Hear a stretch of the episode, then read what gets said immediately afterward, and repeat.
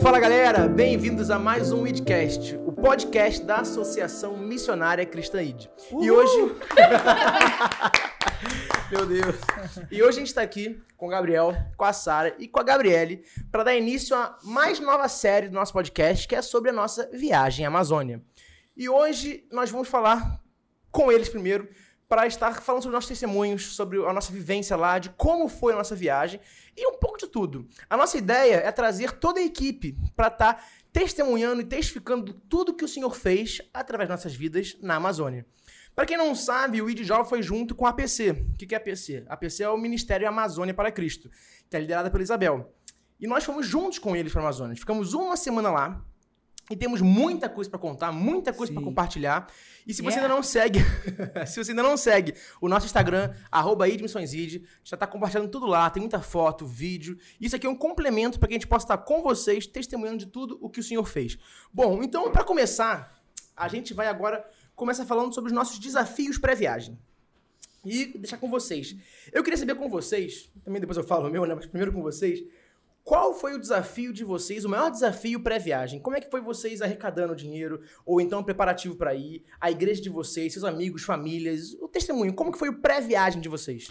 Pra gente, a gente teve um, bastante trabalho, né? Uhum. Acho que a gente começou acho que uns quatro, quatro meses antes da três viagem. Meses. Três, quatro meses.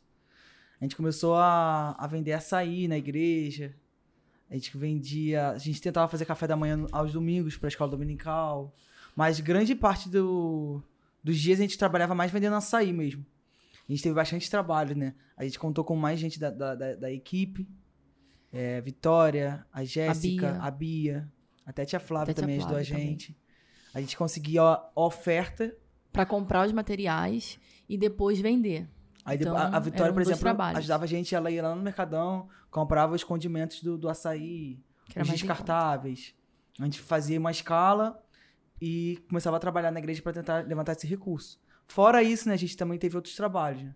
Eu, por exemplo, vendi caneca. Comecei a divulgar as canecas, né? Falei canecas missionárias para poder para a Amazônia e entrou um dinheiro bom. Esse dinheiro eu consegui complementar a, a viagem com, com as vendas do, dos açaís. A gente não conseguiu o dinheiro total com as vendas do açaí. Porque também a gente está agora num, num meio, num, numa época um pouco fria, né? Então, se fosse num verão sim, mesmo, sim. eu acho que a gente conseguiria vender muito mais. E mesmo assim, a gente conseguiu arrecadar até que um dinheiro bom. É. Por estar frio, né? É. A igreja sabia qual era o propósito e nos ajudava muito. Por é. saber que era para missões, eles contribuíam, eles compravam.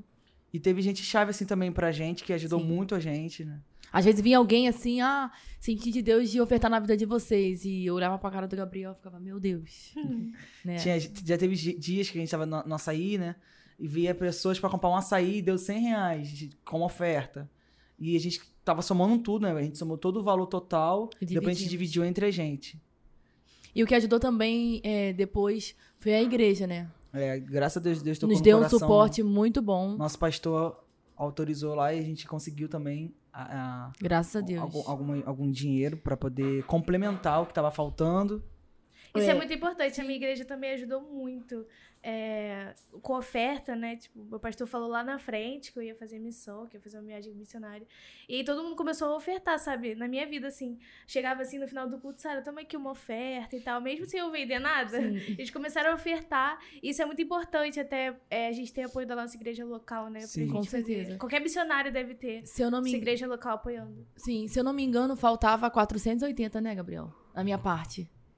Ah, e aí eu fiquei, meu Deus, o que, que eu vou fazer? Eu vou ficar sem trabalhar, né? É, eu não sei qual vai ser a oferta que a igreja vai poder dar pra gente. E sentindo o coração de pedir um amigo que ele é muito voltado a, a abençoar. E aí, quando eu falei para ele se ele podia me emprestar, porque eu iria esperar o salário cair para devolver o dinheiro. E aí ele me deu o dinheiro, depois ele falou assim: não precisa me devolver, é, fica aí como uma oferta. E em tudo a gente viu a mão de Deus, porque eu lembro de eu dobrando os joelhos para orar e falar assim: o que, que a gente vai fazer? Porque quando você vai botar na conta do lápis, sai sempre um valor extra, né? Que você tem que gastar. Mas Deus ele foi fiel e tudo deu certo. É. E quando a gente vai fazer missão, desculpa, Gabriel. Quando a gente vai fazer missão, né? Pelo menos eu, assim, eu, eu caí de paraquedas E eu fiquei pensando, cara, como que eu vou pagar isso? Como Sim. que eu vou conseguir ir? Porque normalmente quando a gente fala de ir, a gente fica pensando. Pô, Matheus. Pode falar, gente, tô comendo, não tem problema. Quem tá ouvindo a gente, não tá vendo, tá? A gente tem aqui uns petiscos Amém. que o Dcast tá melhorando, né? É isso tá... aí. Glória Deus, Deus tem sido fiel com a gente, mas continua. A gente foi fiel no pouco. Patrocinadores. Patrocinadores, amendoim, enfim. a gente não pode Continua. falar.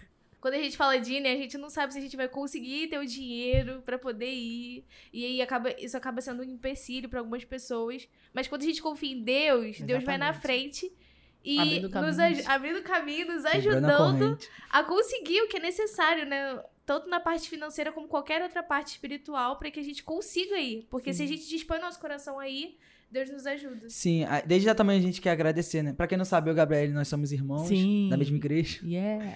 É, a gente quer agradecer realmente a, a, nossa igreja que apoiou a gente em oração. Muito, é, isso mesmo. Questão de oferta também, o nosso pastor, a Deise, que foi uma, uma, uma, a Daisy, uma, uma mulher mãe. incrível e ajudou muito a gente. Ficou Ela ali batalhando um junto com a gente. Foi sendo o nosso caixa, guardando o nosso dinheiro. Sim. Fazendo os piques necessários. Sim. A gente contou com bastante uma rede de apoio muito grande. Isso foi muito bom. Eu fiquei muito feliz, porque tinham pessoas que às vezes falavam, realmente, eu não tenho como ajudar, mas vocês podem contar com as nossas orações. E isso conta também. Com porque certeza, talvez você não tenha para dar, mas você, através da sua oração, Deus toca o coração de quem pode dar para nos abençoar. E, e, o nome de Deus é glorificado. Falando de preparo, Mateus, a gente teve um preparo muito grande na questão espiritual também, né? Deus levantou a Betânia para poder estar criando um grupo de intercessores e a gente conseguiu. Durante a viagem. Durante toda a, via a nossa viagem, tinham intercessores fazendo escala de oração. Tinha um relógio de oração. Tinha um relógio de, de oração. Horas, né? Teve, assim, um, um trabalho muito incrível por, por, nos bastidores que ninguém viu. A gente teve uma cobertura muito forte, assim, de oração. Espiritual. E isso, é, para mim, foi muito importante, porque assim que eu cheguei na Amazônia, contando um testemunho, eu não tava com a cabeça muito ali. E eu cheguei, assim que eu cheguei na Amazônia, eu tava com a mente um pouco conturbada, pensando muita coisa. Eu falei, Betânia, ora especificamente por isso para mim.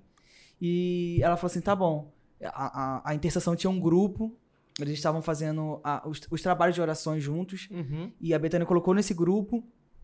E na, eu lembro que no outro dia, quando a gente começou a embarcar para poder ir pra Amazônia, pra, subir o Rio Negro, né? Pra começar no, o trabalho no barco e tal, uhum. minha mente já tava totalmente voltada para ali. Eu fiquei uma semana inteira sem lembrar de nada. Eu não sofri amnésia, mas realmente minha, minha vida ficou totalmente voltada para ali. Meu Sim, coração estava totalmente voltado para o trabalho missionário. E eu sei que, que aquilo dali foi realmente fruto das orações. E eu até contei isso pra, pra Betânia. E Deus foi mostrando muitas coisas para eles, né? Com a gente lá. A gente recebeu também muitos livramentos da parte de Deus. E o Senhor sempre falando, né? Com os intercessores. E realmente, eles pagaram um preço ali de oração pelas nossas vidas. E desde já eu quero agradecer muito por vocês que estiveram Sim, orando pela gente. Verdade. É, as orações fazem total diferença. Fazem mesmo. A gente aprende que a missões se faz indo, contribuindo e, e orando. ofertando. Orando. E orando também. eu acho que a oração, tanto antes quanto durante, foi muito importante pra gente se manter ligado. Sim. Porque a gente, em um momento, foi lá pra passear e tal. A gente foi pra uma batalha espiritual mesmo. Então, quando a gente chegou lá, eu achei que tava todo mundo, todo mundo muito focado, sabe? Sim. Vigilante, sempre mesmo. atento. Exatamente. Eu acho que as orações das pessoas que ficaram aqui fizeram efeito nessa parte. Da gente saber que a gente estava lá por um propósito maior do que só ir. É, eu creio muito nessa rede também de apoio né, que a gente teve. E eu acho que o fato da gente estar incomunicável, você vê Deus mais ainda. Porque as guerras estavam sendo ali travadas, Verdade. as orações continuaram e a gente vivendo da parte E falando sobre oração, né? As meninas estavam acordando 6 horas da manhã para orar no barco. Só as meninas, né? Verdade. Meu Deus. Mas pode falar, continua. mas é isso. Não, mas isso é legal.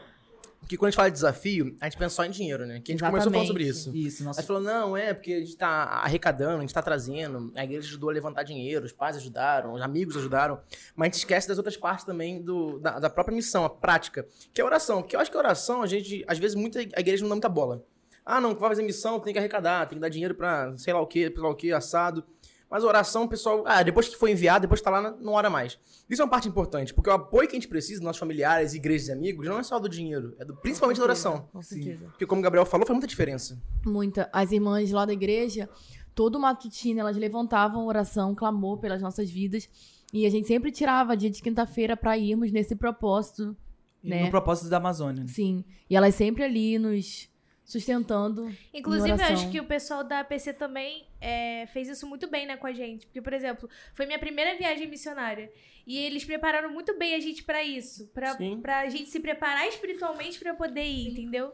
Então a gente teve aquelas reuniões juntos, a gente viu com quem a gente ia estar durante uma é. semana. Se familiarizando. É, exatamente. Aquela comunhão, sabe? É, fazendo jejum antes de ir, oração devocional, tudo isso ajuda a gente a se preparar como missionário. E o interessante é que, por exemplo, nós éramos várias igrejas juntos ali, e ali a gente não levantou nenhuma, nenhuma placa denominacional. A gente foi ali num propósito de servir ao reino, servir a Jesus, e o, o, o lindo é isso, né? É, lá, por exemplo, na nossa igreja, quando as irmãs estavam orando, elas, elas oravam num conjunto, não é? Num grupo no total. Por mais que elas não conhecessem 100% da equipe. Mas eu, eu, acho, eu acho isso incrível demais. A oração realmente fez total diferença nas nossas vidas. E eu sou testemunho real disso. Inclusive, antes da gente ir, não sei se vocês sentiram isso também, eu senti uma batalha espiritual muito grande, assim, na minha vida, sabe? As coisas aconteciam e eu ficava, isso. cara, isso só tá acontecendo porque, porque eu vou sim. pra Amazônia. E, tipo eu assim, a gente tem que estar tá preparado para isso, sabe? Pros ataques. Exatamente, porque as coisas vão acontecendo, tipo assim, algumas coisas dentro de casa, algumas coisas no trabalho, na, na faculdade, e você fica assim, cara, por que, que isso tudo tá acontecendo? E aí são coisas que são plantadas assim pra gente tentar desistir. Sim. Dá uma vontade de falar assim, cara, eu acho que eu não vou mais, vou largar tudo. Mas aí você se lembra das orações, se fortalece. Gabriele, conta a experiência da, da casa da minha avó. Ah, é. A Eita. gente. É isso aí, gente. É, é uma, é, porque nem tu são flores, tá, gente? Às vezes as pessoas tá, veem assim, é porque tem gente. É, tem muitas pessoas que julgam, né? Às vezes as pessoas acham Por... que tá todo mundo indo no oba-oba. Ou então, Sim, então, tipo, é muito fácil você ir. É. Mas tem, tem toda uma história, um Exatamente. por detrás. É, um belo dia, né? Depois que havíamos resolvido ir pra Amazônia. A gente já tava começando a levantar recurso, né? Sim, sim, é, lembrei. Nós já... Foi em maio? Foi em maio. Foi em maio. Junho. Foi logo no começo. Foi Faltava maio. um tempo ainda. Faltava um tempozinho. E já estávamos trabalhando, é, levantando recursos, Recurso. né? Vendendo açaí. E eu levantei para trabalhar. Às vezes a gente acorda meio desligado, né? Levantei para trabalhar, tô trabalhando e lá em casa a gente, assim, tem um defeito, né? As pessoas não sabem dar notícias ruins. É, eu não sei quem é mais desesperado. Estou eu no trabalho, tinha acabado de chegar, colocado minha marmita na geladeira, sentado, ligado ao computador. Daqui a pouco eu só ouvi o Gabriel. Gabriele, vem correndo que a casa da minha avó tá pegando fogo. Pronto. E eu ligando pro Gabriel. Assim. O Gabriel não me atendendo. ninguém me atendia. Eu desesperado, porque eu só queria ter a certeza de que tudo estava bem. E aí eu só consegui pegar Uber correndo lá do trabalho, do centro da cidade. Fui direto para casa. Quando eu cheguei, falei assim, meu Deus. Mas em momento algum passou na minha cabeça de querer murmurar ou reclamar, porque a palavra de Deus diz que tudo coopera para o bem. E Deus, ele sabe exatamente de tudo que ele faz, de tudo que ele permite. E aí eu olhei e falei assim, meu Deus, só pode ser ataque. A gente não pode dizer, eis-me aqui, que as coisas acontecem. eu, eu acredito e, muito nisso. E foi um né? furacão. É só em se posicionar que as, que as coisas acontecem. Só que Deus tem sido fiel, né? Ele é fiel, gente. Ele é muito fiel. E, e terminando a história, né? A gente já tava nesse propósito, juntando o dinheiro, né? Arrecadando o dinheiro necessário pra gente poder ir pra fazer a viagem. Eu, por exemplo, tava no treino, minha mãe me ligou desesperada, é. porque lá em casa tem a nossa casa na frente, a casa dos meus avós no, no, no fundo da trás. casa. Minha avó é deficiente, né? Não, é. Ela não escuta, né? E por isso ela é. Ela é, ela é, é porque dizem que não pode dizer falar mudo surdo, surda, eu não sei. É porque desde criança a gente fala é, que minha avó é muda e surda. É. Aí a gente aprendeu que e acho aí, que não pode falar que é muda, porque eu acho ela que não só pode, é surda. Isso, ela é surda, né? Assim. É os dois. Mas aí a conclusão da história foi essa. Minha mãe estava na parte da frente da nossa casa, minha avó na parte de trás, na casa dela. E ela estava fazendo comida, né? Já eram 11 horas, eu tinha ido pro treino. Eu lembro que minha mãe estava deitada no quarto. E ela fui saiu pro treino. Quando eu cheguei no treino, minha mãe começou a me ligar. Minha mãe já tava chorando. Da minha casa pro treino são cinco minutos. Foi os cinco minutos que acabou que, que o fogo é, pegou a casa toda, né, da minha avó. É, destruiu tudo, né? É, eu só consegui só correr. Deu tempo dela correr. Eu só consegui correr para casa para poder socorrer minha mãe. Minha mãe e minha avó estavam na porta de casa e os, os, vizinhos acudindo.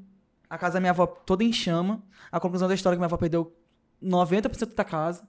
Só a parte da cozinha que deu para salvar a geladeira que deu pra salvar a geladeira. Só. E, e foi assim, foi um livramento de Deus, né? Minha, minha mãe e minha avó também passaram mal, tiveram que ir pro hospital com a pressão é. lá em cima, as duas são hipertensas. A, a, a, é, graças a Deus, né, que o livramento veio porque foi assim. Minha avó estava na cozinha E a cozinha da de trás da, da, da sala, né? Ela tava de costas. E eu acredito que quando ela viu a fumaça, ela só conseguiu sair pela porta que estava bem em frente, né? Da cozinha, porque e tem uma porta na sala e na cozinha. Uhum. E aí ela saiu correndo, minha mãe achou que alguém tinha pulado, sei é, lá. Porque minha avó gritou, minha avó, minha avó saiu do, da casa gritando pra, pra nossa casa, né? Que é bem uma do lado, bem uma perto da outra. Minha mãe não conseguiu fazer nada. Minha avó só conseguiu ir pra casa dela, pegou uma bolsinha que tava com o documento dela, ela tava com roupa de ficar em casa. Minha mãe também foram pra porta de casa pedir socorro. E, e, quando chegou os, os, bombeiros já tava tudo, tudo tomado queimado. fogo. Então, assim, a gente passou por essa perca muito grande. Mas Deus é tão lindo, Deus é tão maravilhoso que a gente conseguiu Sim. arrecadar o, o Isso não o nos abateu num dia, é. de, num dia depois, isso aconteceu numa quarta. Na quinta eu já estava na igreja ministrando e o pessoal olhando assim, mas a força não, é, não vem de nós, a força ela vem de Deus. Quem nos capacita dia após dia para cumprir o chamado, o propósito que Deus tem na nossa vida é Ele. Então, na semana também que nós fomos fazer os brindes, as pulseiras, uhum, os pingentes para as crianças. Né? Exatamente. A minha avó, anos que minha avó não passava mal. De repente, minha avó passou mal, a pressão dela aumentou. Eu lembro. E, né, o pessoal tava aqui acompanhando. De pertinho. De pertinho. E assim, eu fiquei, meu Deus, eu falei, Gabriel, uma semana antes de a gente viajar. Falta é... uma semana. Minha avó passando mal. Quantos anos minha avó não passava e mal? E essas coisas vêm realmente pra desestabilizar a gente. Exatamente. E agora que a gente já foi, a gente sabe que isso, na verdade, era porque Deus tinha um plano muito Com grande certeza. pra povo lá. Com certeza. A partir da gente, né? Com certeza. E assim, só pra concluir, a gente fala isso, né? Não para trazer medo para vocês que estão nos ouvindo, né? Mas para vocês terem Aumentar certeza, né, que Deus é real e também pra gente não romantizar o, o id, né? Existe também bênçãos, mas existe também coisas que acontecem pelo, é, pelo meio do caminho que se fosse pela gente a gente não queria Sim. que acontecesse, né? Mas acontece, glória a Deus por tudo, porque Deus sabe todas as coisas e em tudo Deus é fiel. Com certeza. Amém. O que a gente não pode fazer é se abater diante das circunstâncias diante das dificuldades e não querer cumprir aquilo que o Senhor tem na nossa vida. Às vezes você está aí, sabe do chamado que o Senhor tem na sua vida, seja ele como missionário, seja ele como evangelista, seja ele qual for. E às vezes você tem medo da retaliação do que está por vir. Mas deixa eu te dizer uma coisa: maior é aquele que te chamou e que nos chamou. Ele garante. Amém. Ele garante. Ô, Sara, você que falou que enfrentou alguns problemas, né? Então a gente queria ver também o seu testemunho. Quais são os perrengues que você passou? Na verdade, tiveram bastante, né? Então você conta que o Brasil quer ouvir. eu acho que um dos que, mais, que eu mais senti na pele, né, é a questão de, de das pessoas te ajudarem a você ir. Porque você sabe que Deus vai prover. Mas você precisa da ajuda, de oferta de, das pessoas, porque, querendo ou não, o dinheiro é o que move o nosso mundo, né? Eu senti isso muito na pele, de tipo assim. É, a minha igreja me ajudou muito. Mas só a minha igreja não foi suficiente, entendeu? Então eu tive que pedir ajuda para outras pessoas para me ajudarem. E às vezes as pessoas veem você lá assim, gente, por favor, vocês sabem que é por uma causa maior, vocês sabem que é pro, pro propósito de Deus. Não é para eu viajar, não é para eu me divertir. Não é a passeio. não é a passeio, e mesmo assim tem gente que não. Mas você oferta. tá falando da rifa, né? É, sim, eu fiz uma rifa é, de uma batedeira lá, bonitinha. Para as pessoas, né? Era 10 reais só. 10 reais só para ajudar, né? E, nossa, custei para vender, custei muito. Custei muito. Você conseguiu completar a rifa toda? Consegui com muito esforço, mas eu fiquei, tipo assim, dois meses vendendo a rifa. Dois meses nossa. pra você vender uma rifa. Dois meses. E às vezes não é nem pela, pela pelo presente. É, exatamente. É a intenção. Pela intenção, exatamente. É Qual é a intenção? É abençoar. É, então, mais do que querer ganhar. Exatamente. Inclusive, eu tenho é, um amigo da minha mãe, que é o pastor Paulo, queria deixar um beijo pra ele. Ele falou assim: Ah, você tá vendendo uma rifa, né, pra missão? Então eu falei: Tô, pastor. Aí ele falou: Então bota aí que eu vou comprar 10. Aí eu. Nossa, meu assim Deus, é eu precisava. Entendeu? É, é esse tipo de pessoa, sabe? Sim outros amigos dos, dos meus pais também, que às vezes nem eram da igreja, falavam, ah, pode botar aí cinco rifas, pode botar aí dez. E vocês, às vezes, vê pessoas que estão lá, que querem ajudar, que querem, querem colaborar, e outras pessoas que, tipo, ah, tudo bem, né? Depois eu ajudo outro dia. Missões não queima no, no, no peito deles. Né? É. O problema é que nem ajuda compartilhando, né? É, é compartilhando. É um problema esse. Pô, pela galera, você tá vendo? Você vê que eu vou viajar? Compartilha pelo menos, sabe? Gente, compartilha. Não, não, não, não quer me ajudar no financeiro? Me ajuda me a compartilhar. E, e, e pra gente que viaja, a gente sabe, gente, vai chegando a data e as pessoas é vão desesperador. Assim, é desesperador. Nossa! Meu Deus! Gente, tá chegando a data, assim, pra vocês né, terem alimentação lá. pra vocês terem lugar pra dormir lá. E aí você, tipo, meu Deus, como é que eu vou pagar? Não tenho dinheiro. Gabriel, tem que dar o dinheiro pro Matheus, não sei o que. Eu falei, e agora? Segura na mão de Deus. E é bom que Nesses casos assim, mesmo a pessoa não ajudando, no final você vê a provisão de Deus. Deus ele via recursos. Aparece, é, entendeu? É porque geralmente a gente acha que as coisas vão vir aqui, né? É. Desse caminho. É. Não, vai vir desse caminho aqui, porque tem que vir daqui. E geralmente não, Deus não vai trazer geralmente, daqui, do nada apareceu na sua conta 500 reais e fala, meu Deus, de onde Eu tô apareceu? esperando um, um mistério não, desse é. minha vida. Ainda não aconteceu, não. Eu posso testemunhar disso. Eu, eu ficava com o Gabriel, Gabriel, a conta não tá batendo aqui, não.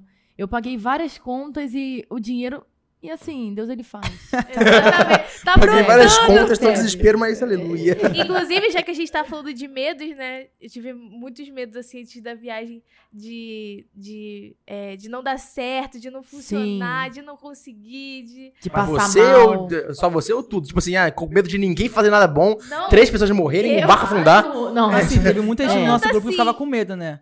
De barco, porque teve é. muita gente no, na equipe que foi a primeira vez que viajou de avião é, as pessoas, a maioria, nunca, via, nunca viajou né, de barco durante muitas horas. Eu, eu já fui pra Amazônia, então eu fiquei acalmando bastante a galera, né? Tinha a Flávia. O meu medo era ter A Flávia todo dia ficava assim, Gabriel, fala, Flávia, calma, você vai ver lá que vai ser tranquilo. E eu lembro, eu falei até com a Bia, eu lembro que eu falei com a Bia lá no barco, falei, Bia, o que, que você achou disso tudo? Aí, Gabriel, tranquilo viajar de avião e tranquilo ficar viajando de barco. Porque às vezes a gente é, superestima demais, é. né? Tipo assim, meu Deus, vai acontecer um vendaval. Eu acho que a missão ter... é exatamente pra isso, pra gente sair da é... zona, nossa zona de Qual, Quais foram os seus medos? Compartilha com a gente. Fala aí. Cara, um medo que eu tinha muito antes de viajar era esse de dormir no barco. Tinha muito medo. Todo mundo tinha medo. Dormir em rede, minha coluna, ai que dor. Foi tranquilo. Não, eu acho que eu nem pensei nisso. O meu medo foi. Até esqueci meu medo. Eu, eu não tive ah, medo não. porque eu já o fui vacinado. Medo foi né? de passar mal. Vacinado de tipo, não, Ninguém não. falou aqui de Covid. Não, tá falando de dormir no barco? Não, eu, eu fui vacinado. falando de vacina.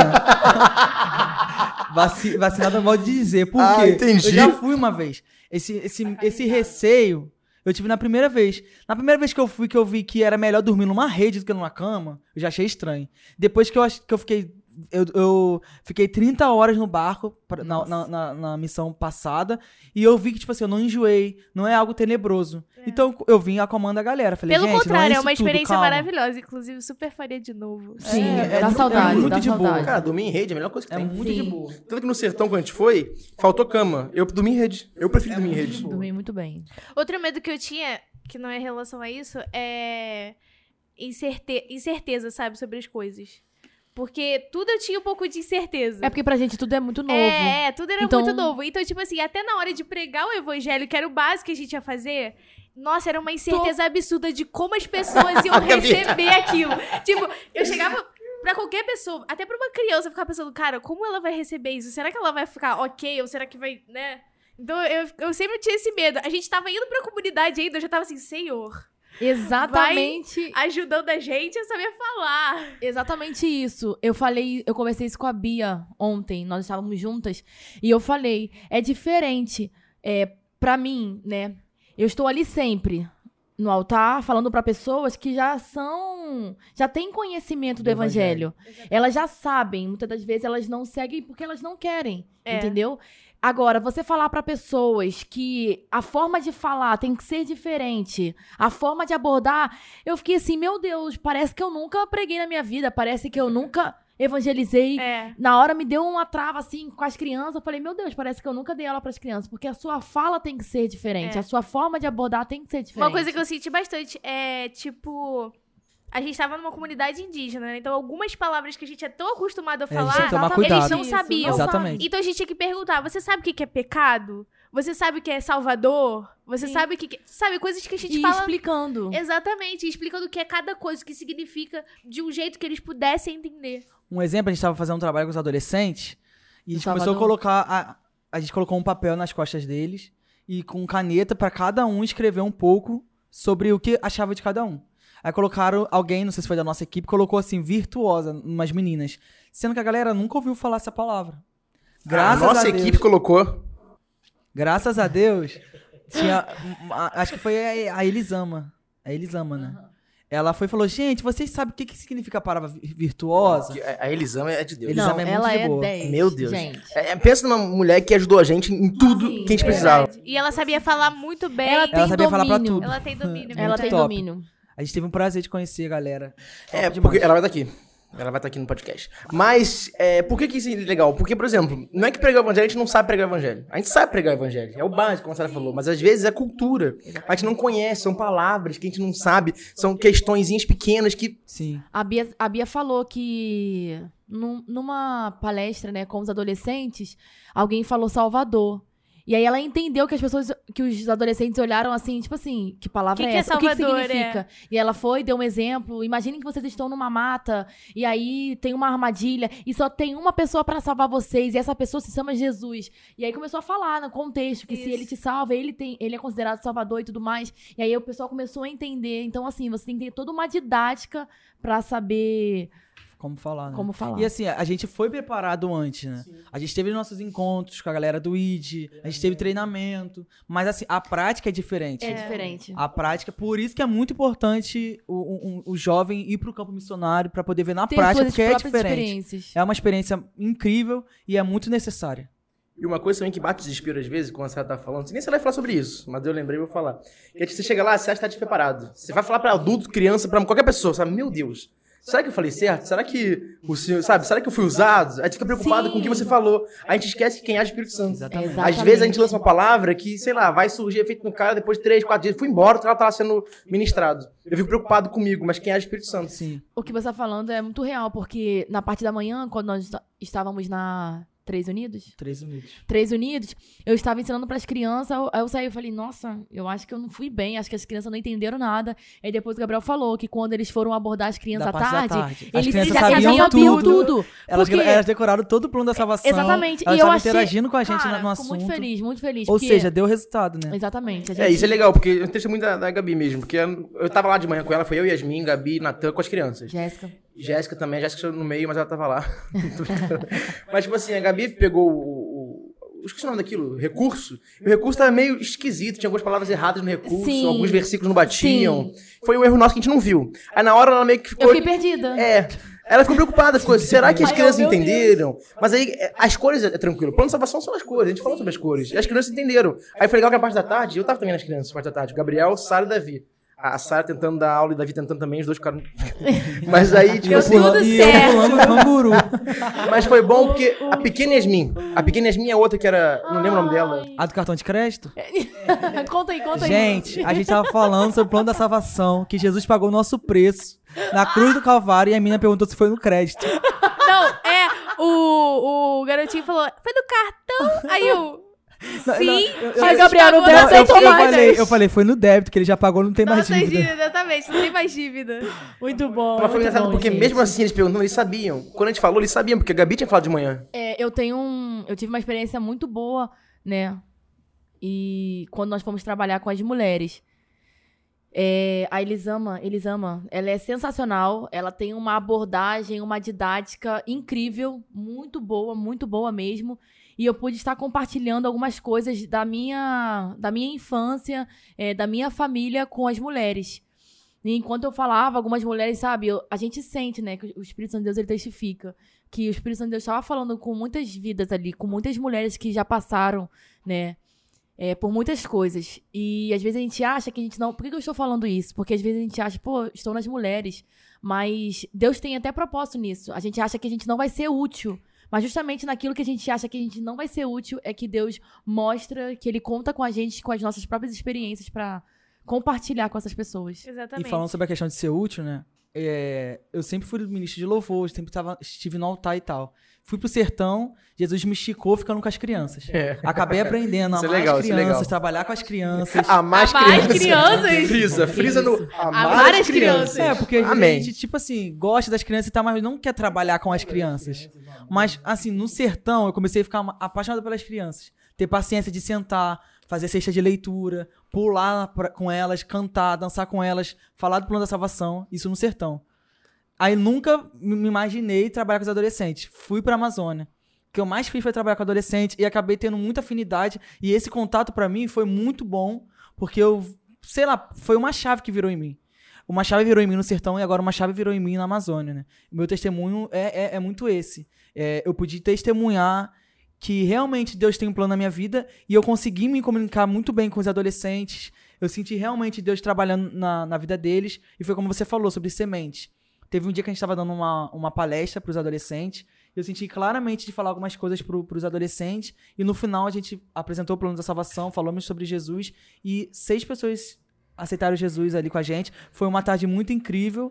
E ali eu vejo que realmente Deus trabalha e quem dá o crescimento é o Espírito Santo, quem faz a obra é o Espírito Santo. A gente foi ali, lançamos as sementes e o futuro a Deus pertence e é Ele que vai fazer gerar, dar frutos ali.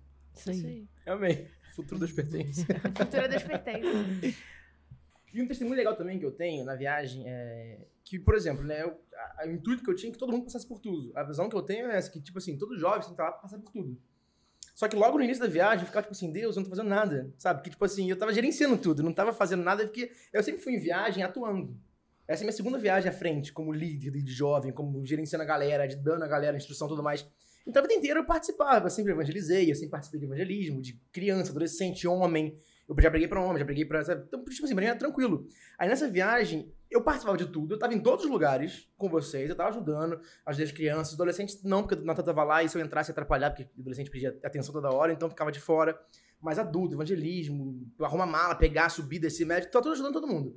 Aí eu entrei numa crise, que tipo assim, caramba, não tô fazendo nada, sabe? Cadê o espiritual? Cadê o coração pegando fogo? Cadê uhum. o arrepio? Cadê o pulando? Emoção. É, sabe? Aí o Senhor me no meu coração isso. Tipo assim, cara, você não precisa tá Entendeu? Tipo assim, é, necessariamente fazendo essas coisas, sentindo esse, essa emoção. Porque essa emoção, às vezes, é só emoção mesmo. Primeira vez você faz, você prega a primeira vez pra alguém, tá numa viagem, uma emoção. O que você tá fazendo já tá dando frutos. É isso que eu aprendi na viagem. Isso é muito é legal, é um testemunho pessoal. Porque, tipo assim, às vezes eu não, necessariamente estava pregando para alguém. Eu estava lá gerenciando, eu estava ajudando vocês a pregar, eu estava ajudando os jovens a, ter, a, a, viver isso. E nisso, ajudando eles, eu estava lá coordenando vocês, eu estava lá ajudando no barco, ajudando a Isabel a gerenciar. Eu estava por trás e isso estava sendo usado. As pessoas estavam vendo, eu fui usado, eu senti. Então, tipo assim, sabe, não necessariamente eu senti aquela emoção de, ai meu Deus, eu sou, estou pregando. Porque a gente bota muito peso na pregação. Mas só de eu atuar por trás também e estar tá no meio disso, o Senhor falou muito no coração. Cara, você tá no lugar certo. E os bastidores são importantes demais. Eu ia né? falar isso agora, gente. É muito necessário porque eu não pego uma mala e subo 180 degraus, ok? exatamente. A gente exatamente. passou por uma aldeia que tinha 180 degraus.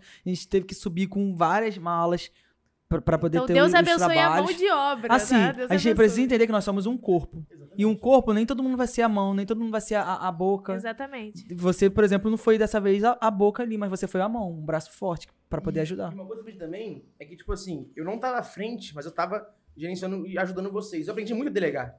Porque eu queria muito pegar e fazer em lugar de vocês. Nossa, como eu queria. Sabe aquele. Eu queria pegar fazer as crianças, queria fazer adolescentes, queria fazer adultos, mas eu não, assim, eu tô aprendendo a delegar. Eu botei a Gabi falar, a Gabi falar até o final, eu ajudei Sim. ela, tava lá falando. Eu botei o Davi pra falar, Davi vai falar até o final. O Davi com os adolescentes, botei ele pra falar, vai falar. Então, tipo assim, sabe, ajudando, eu tenho que começar a delegar. Então, uma coisa que eu aprendi pessoal mesmo foi isso, delegar. Porque é para isso que eu preparei a viagem, para isso que, eu, que a gente treinou, para isso que a gente teve as nossas reuniões, para vocês puderem fazer.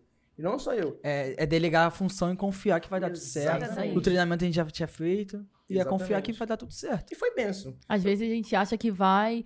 Um exemplo, nós somos ministros de louvor. Aí eu fiquei, será que eu vou ficar cantando toda hora? E não é, é não é assim, entendeu? As coisas fluem naturalmente. É, quando, eu, quando eu fui ver, eu estava com as crianças, quando eu fui ver, eu estava com as mulheres, e assim vai. Né? Não necessariamente você tem que fazer aquilo que você já está acostumado. São novos desafios, é igual o Gabriel falou. Agora eu me achei nos adolescentes, parece que uma chave virou. E cada viagem tem as suas experiências. Deus é muito bom por isso. Né? Se a gente ficar com zona de conforto, a gente nunca aprende. Sim, Se eu ficasse só na área que eu sou confortável. Ah, a gente tem que romper o medo, né? Exatamente, médio de conforto é criança. Eu, com criança, não super bem. Entendeu? Não, eu, eu, já passei por tudo, né? Mas, por exemplo, o Gabriel. O Gabriel não lidava bem com criança. Botei no sertão pra falar com criança. A Gabi também. Botei no, pra falar com as crianças. Com mulheres. Botei pra falar com as mulheres. A Sara também. Ela é criança, zona de conforto. Então é legal que todo mundo passar por tudo pra ter essa experiência. Pra, pra, entendeu? Pra começar a passar por tudo e saber, nossa, sabe? É muito maior Me a obra. aqui, sim. Exatamente. Não é só o que eu faço. Tem muita coisa pra ser feita. E eu posso fazer tudo, que o Senhor me capacita. Eu saí da minha zona de conforto quando eu fui parar na área médica, né? A gente teve, a gente teve vários setores para trabalho, né? E teve, acho que foi no terceiro dia, na, na aldeia Três Rios, Três Unidos. Três Unidos. Eu fui São trabalhar. Três aldeias, eu Nova Esperança, Três Unidos e Terra Preta. Terra Preta. Então, no Três Unidos eu fui trabalhar com, com a equipe médica. Para mim foi maravilhoso. É, é, era uma parada que eu nunca iria fazer, tipo, aqui no Rio. Porque eu sou eu faço engenharia civil, não tem nada a ver com, com a área da saúde. E ali ajudando a, a ferir pressão, a medir glicose, a, a, a escrever o que o paciente estava sentindo para encaminhar para a doutora. Tive a, a, participação e ajuda, né? É, qual o nome dela? A enfermeira Alane. Alane. Perfeita. Verdade, com toda a paciência e amor do mundo me ensinando. Caramba. Muito de Deus, Alane. E, e, assim, você falando sobre sair da zona de conforto, eu saí 100% da minha zona de conforto porque eu nunca iria fazer isso aqui no, no Rio de Janeiro. A minha realidade é totalmente, totalmente diferente. E ali eu senti realmente eu sendo esticado. E é muito importante, porque às vezes a gente acha ah, a área da saúde talvez não tem nada a ver com pregar o evangelho. Mas não. Se a pessoa tá indo ali, tem um contato com você que é cristão de verdade, ele vê a diferença na, na, sua vida, ver Cristo através da sua vida, você tá pregando sem falar nada. Exatamente. Através da sua vida. Então, ali na área médica, eu senti muito isso. É o pregar sem falar nada. Porque às vezes o, o, o, contato que você tem com o cliente, não, com o cliente, com, com o paciente, com o paciente é, não, não te, é sua área mesmo, calma. não te permite é, falar, e aí, tá passando mal? Você conhece o plano da salvação? É. Tipo, não, não é. é. A dentista, e aí, como você tá? Com Jesus? Entende? Mas assim, você demonstrando que você é um, um cristão de verdade, é, se importando, de repente, até no final, né, que tinha muito isso na área da saúde, tinha as orações, tinha os pastores lá pro, apoiando os pacientes quando acabavam as consultas para conversar, para orar. orar, entregar kits. Então você vê que realmente ali foi um lugar da gente sair da zona de conforto. E isso é muito legal porque a área médica é uma das áreas que mais teve esse negocinho de atuação do evangelho também. Tem gente que acha que, tipo assim, ah, não, vou só atuar área médica, o cara foi embora. Mas a própria Cintia, dentista, falou que tinha muita, muito testemunho de, tipo assim, pessoas que vinham, ela falava, ela atendia, e depois tinha o final, aquela conversa, aquela oração. E é muito importante. Aquela ministração. Ela ministrou a vida de mães, de pais, de Sim. filhos. E, tipo, isso é muito importante. Vai, pode falar. É, o Gabriel falou, né? Que ele ficou na área médica e eu tive uma experiência muito legal. muito legal. Perdi na um parte... tempinho da experiência, mas... é, tive da... um breve apagão. mas voltei. Odontologia. Odontologia. Odontologia. É, a parte odontológica. A parte odontológica. Eu fui parceiro do dentista, mas eu fui parceira, Eu fui auxiliar de saúde bucal. Auxiliar dos dentistas. e na hora que o pastor Enoque, dentista aí fera, estava dando ponto eu comecei a passar mal e desmaiar. Teto preto. Ele só falou pro menino, calma que eu vou socorrer ela e eu já volto. tirou, sério, tirou as luvas e começou a me socorrer, me segurou, jogou na cadeira. Faz, é, faz pressão pra cima, pra minha pressão Subir. voltar, né, ao normal. E depois eu fiquei caída lá. Mas né, a recuperando. Foi por causa do calor. Gente. É, não foi por causa do medo. A Amazônia é extremamente quente. Exatamente. É, as pessoas falaram assim: nossa, você não aguenta. Não, não foi porque eu vi sangue, não foi porque estava dando ponto. Porque eu consegui depois dar continuidade, né? A estar auxiliando até o final. é, o problema foi o calor, né? É, lá é bem quente.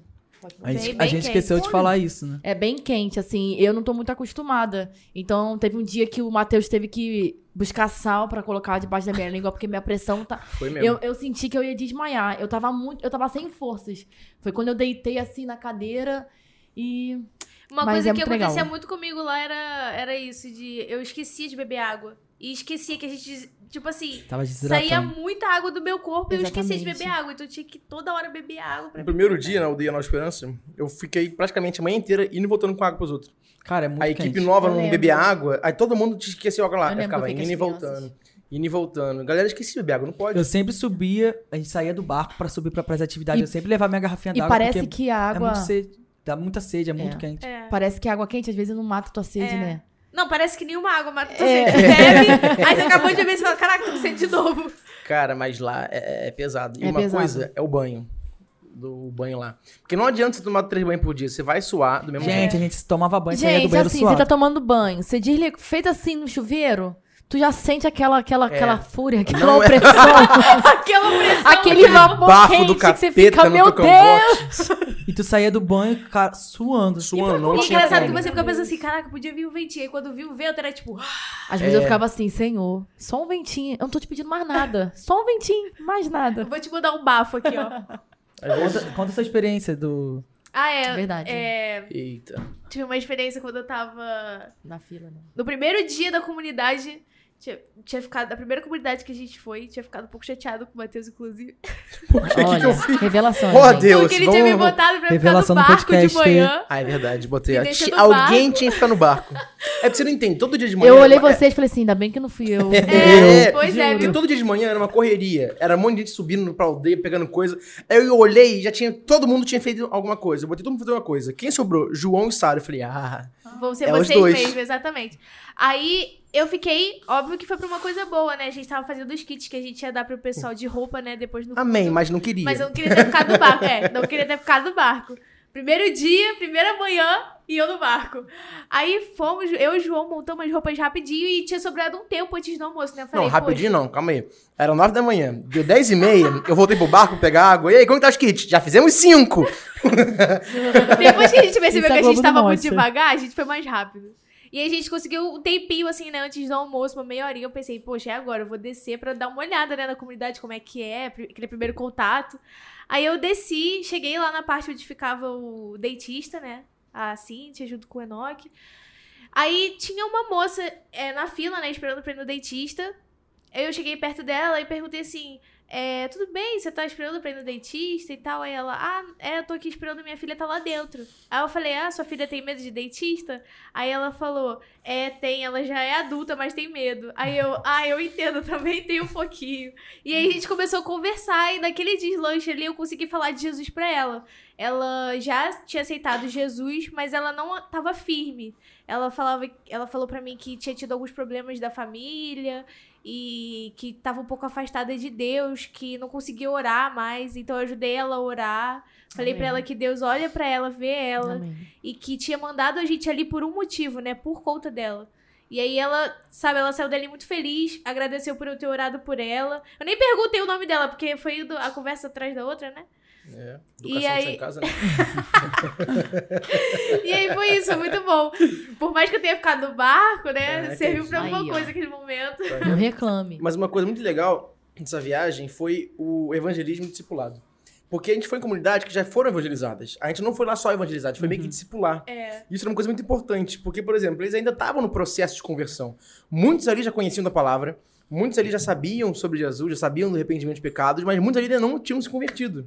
Sim. Então, pra gente é meio que, sabe assim, tá batendo de frente, tipo, cara, como é que você não quer, sabe? Muita gente, a gente pregava, orava, e aí, quer aceitar Jesus? Ainda não, espera um pouquinho, tipo, é. tipo, sabe? E uma, uma coisa que muitos deles me falavam era tipo, ah, já veio missionário aqui. Mas a gente fez uma coisa que os outros não fizeram, porque a gente estava tentando cuidar deles, sabe? É, um os missionários discipulado. iam lá, falavam e depois iam embora. Mas a gente queria estar tá lá, a gente queria conversar, saber a vida um deles, acompanhar, entendeu? Perguntar, você tá orando? Você lê a sua Bíblia? Você tá tendo contato com Deus, sabe? Uma que isso foi uma das orientações que a gente recebeu. Sim, Exatamente. na hora que nós estávamos, que a Cintia estava atendendo um rapaz, ele, ela estava atendendo, pararam até tudo que estava fazendo, porque ele começou a contar de um sonho. Ele sonhou o significado é Jesus voltando, né? E ele ficando e aí a gente começou a conversar com ele. Quando eu fui ver, ele tava chorando lá fora, estavam orando, estavam mover é assim, muito grande. É? Sobrinho então, do pastor. Foi algo assim, extraordinário. É, e, e, foi uma orientação que deram pra gente. A própria Isabel falou que a gente só ia em comunidade que já tinha sido evangelizada. Que o trabalho agora, que estava ajudando a complementar, era o discipulado. Sim. Então a gente trabalhou muito em cima disso, de discipular as pessoas, Sim. de falar com elas, de estar tá acompanhando, de estar tá evangelizando. Não no sentido, tipo assim, ah, se arrependa dos seus pecados, já conhece Jesus, não. Mas, tipo assim, cara, vamos caminhar junto, é. o que, que você precisa, o que você não entendeu, vamos estar tá te ensinando para você entender o que, que é o arrependimento. Na Nova Esperança, na aldeia, né? Se ficássemos mais uns dias ali. Ia ser ah, maravilhoso. Inclusive, a Cara, acho que a experiência que mais incrível que eu tive nessa viagem foi quando eles receberam a Bíblia na língua deles. Foi Sim. Gente, a gente tava no culto lá, né, no último dia. Melhor culto. E, inclusive. nossa, foi incrível. a gente, a gente, a gente bebeu alguma Solta o cabo, não, não. Solta. A gente ficou pulando o culto todo, A gente tava super empolgado, dançando, todos eles dançando com a gente, celebrando. E aí, nossa, chegou no final do culto e eles... Três bíblias, sabe, pra uma comunidade inteira.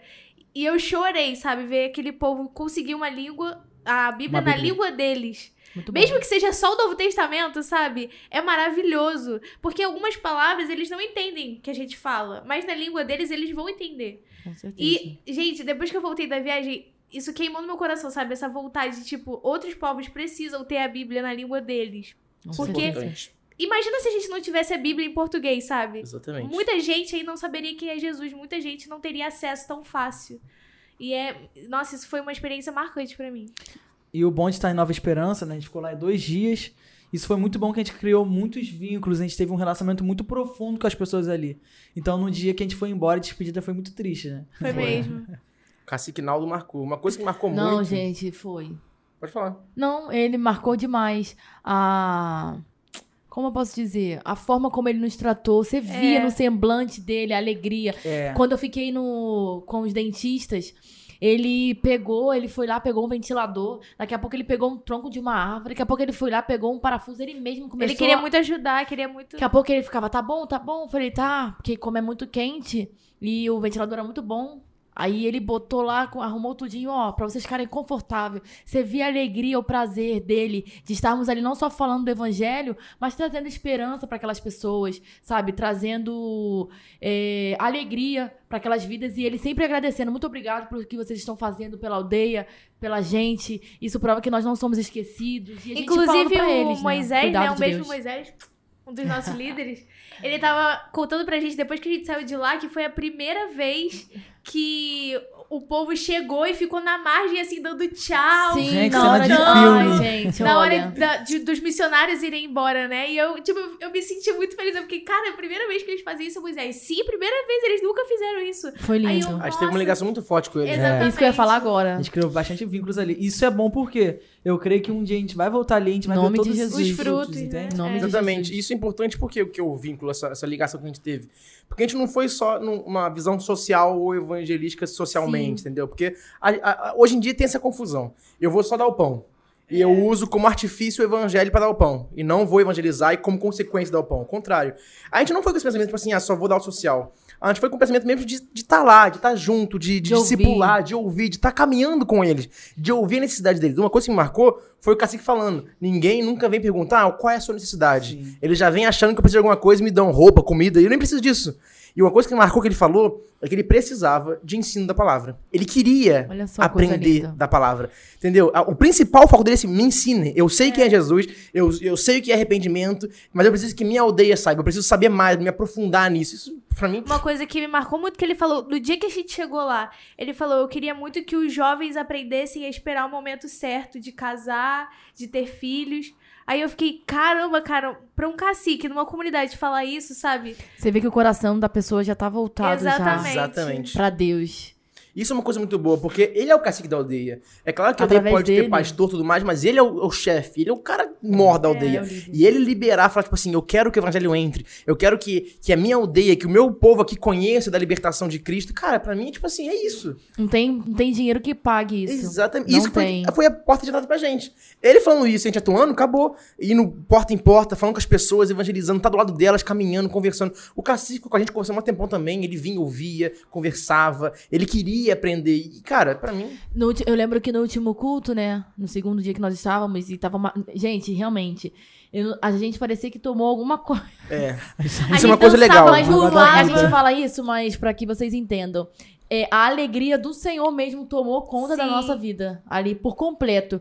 Quando eu fui ver, eu falei, meu Deus, eu tava pulando como eu nunca pulei. Gabriel, o pessoal, solta o carro. Não, e tava, gente, soltei, e, é, e o calor, assim, surreal lá dentro. É. A gente suando, a gente pingando, pingava, ninguém pingando. Não, não era só, a gente tava pingando. O cacique. o cacique virou pro Matheus e perguntou, nossa, por que, você tá molhada assim? Tomou falei, banho?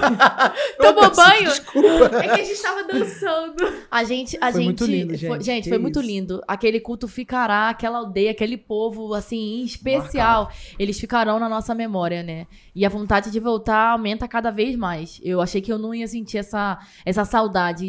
Eu acordo, nossa, a gente não tá lá. E no último dia, né, eu dei uma palavra e eles ficaram que olhando palavra? assim. E aí eu lembro que o cacique olhou, ah, tipo assim, não acaba não, não vai embora não. Ele que, por ele. A gente queria mais também. A, a gente, gente queria mais. Meses, sim. Vou te falar, sim. É, eu tenho a certeza que se tivéssemos uma oportunidade de, um exemplo, ficarmos um mês, teriam muitas vidas, pessoas sendo batizadas, e eles vivenciarem, né, o que é o poder de Deus, porque eles, eles é. estavam com, e estão ainda, eu creio, com o coração bem voltado. Isso Deus. é uma coisa interessante que a Gabi falou, que a alegria do Senhor é nossa força, porque isso só vive quando está no campo missionário, quando está Cara, você é depende dessa força é... para encarar porque você não tá o dia quente, a, a gente é carioca, a gente é sabe que é calor. Mas, cara, lá não venta. Lá é um calor insuportável. Lá não venta. Gente, é muito E, quente. tipo assim... Não, e a gente tem é momentos muito, muito, bons lá, mas a gente também tem momentos de muita opressão, gente. Porque a gente passava o dia inteiro cansado. É um calor muito grande. Entendeu? O calor a gente... por si só já nos esgota. É, já esgotava a gente. Então a gente trabalhava o dia inteiro, de manhã e de tarde. E noite. Às vezes nem tomava banho pra ir pro culto. Às vezes estava terminando o consultório odontológico do adolescente, tinha pro culto, eu tô cansado. Chegava lá, era, tipo assim, é mover verdade. de Deus. Aí a gente cantava, a gente pulava. A Isabel falava assim, gente, vamos cantar pra chamar a aldeia, vamos cantar. E a gente cantando, pulando, se movendo. Tipo assim, não cansava. Não cansava. E no dia seguinte você acordava revigorado. Sim, você é. não ficou cansado qualquer dia. Verdade. Nessa aldeia, né, Nova Esperança, eu tive... Enquanto o pastor estava dando a palavra, eu senti no meu coração queimar. para eu dar uma palavra que o Senhor já estava falando comigo já há uns dias. E eu falei, Isabel, é, eu posso dar uma palavra? Ela pode, sem problemas nenhum. E aí, quando o irmão pastor acabou de pregar, ela foi e falou pro Moisés dar oportunidade. Eu, quando eu comecei a falar, falei sobre o coxo, que ficava na porta do templo, né? Na Porta Formosa, não é isso? Onde jo... Acho que é. Não é isso, Gabriel? Vamos, cadê os universitários? Amém. É isso mesmo. E João e Pedro, na hora nona, estavam subindo para orar e comecei a falar, né? Do que, que eles precisavam, muito mais do que os bens materiais, eram de, é de Jesus. Então, eu, eu lembro, assim, eu falando e tinha gente que não piscava, olhava assim, e você sentia, né? Eu senti que o Espírito Santo de Deus estava falando com as pessoas ali. Isso é muito gratificante, porque ali você vê na íntegra, na sua essência, que o evangelho não é difícil. É, é Jesus que você tem que pregar. É Exatamente. É tudo sobre ele, tudo vem dele, é por ele, para ele são todas as coisas. Então, o que eles precisam é de Jesus. Então, o que você tem que pregar é de Jesus. Às vezes as pessoas acham, a gente precisa estudar, sim, para sabermos abordar, para sabermos é, falar a linguagem deles. Mas é muito mais do que isso, é saber que a gente tem o Espírito Santo de Deus que fala aos corações. Então o que você precisa ter ali é a palavra de Deus, porque o Senhor ele faz. E eu tenho a certeza que vidas ali foram marcadas, seja no atendimento, seja no abraço, seja uma criança, eu tenho certeza que crianças vão ter na, na, nas suas memórias é, momentos ali que eles tiveram que eles não vão esquecer nunca mais. Porque Exatamente. o Espírito de Deus, ele traz a memória. Ele traz. Entendeu? Então, eu amei Nova Esperança e eu quero voltar mais vezes. E outras também. Uma experiência que eu tive muito boa foi quando a gente estava na comunidade Três Unidos. E era uma comunidade onde as mulheres, elas tinham um sentimento de baixa autoestima, sabe? A autoestima delas era muito baixa, elas não se sentiam tão valorizadas, mulheres especiais criadas por Deus.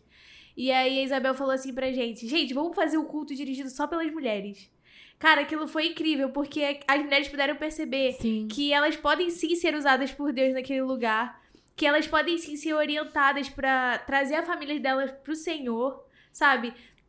E eu fiquei, nossa, foi um momento de muita comunhão, assim, com elas, sabe? Elas se sentiram amadas pela gente. Inclusive na palestra que a Elisama deu, e eu pude participar e contei um pouco né, das minhas experiências, um pouquinho das minhas experiências para elas.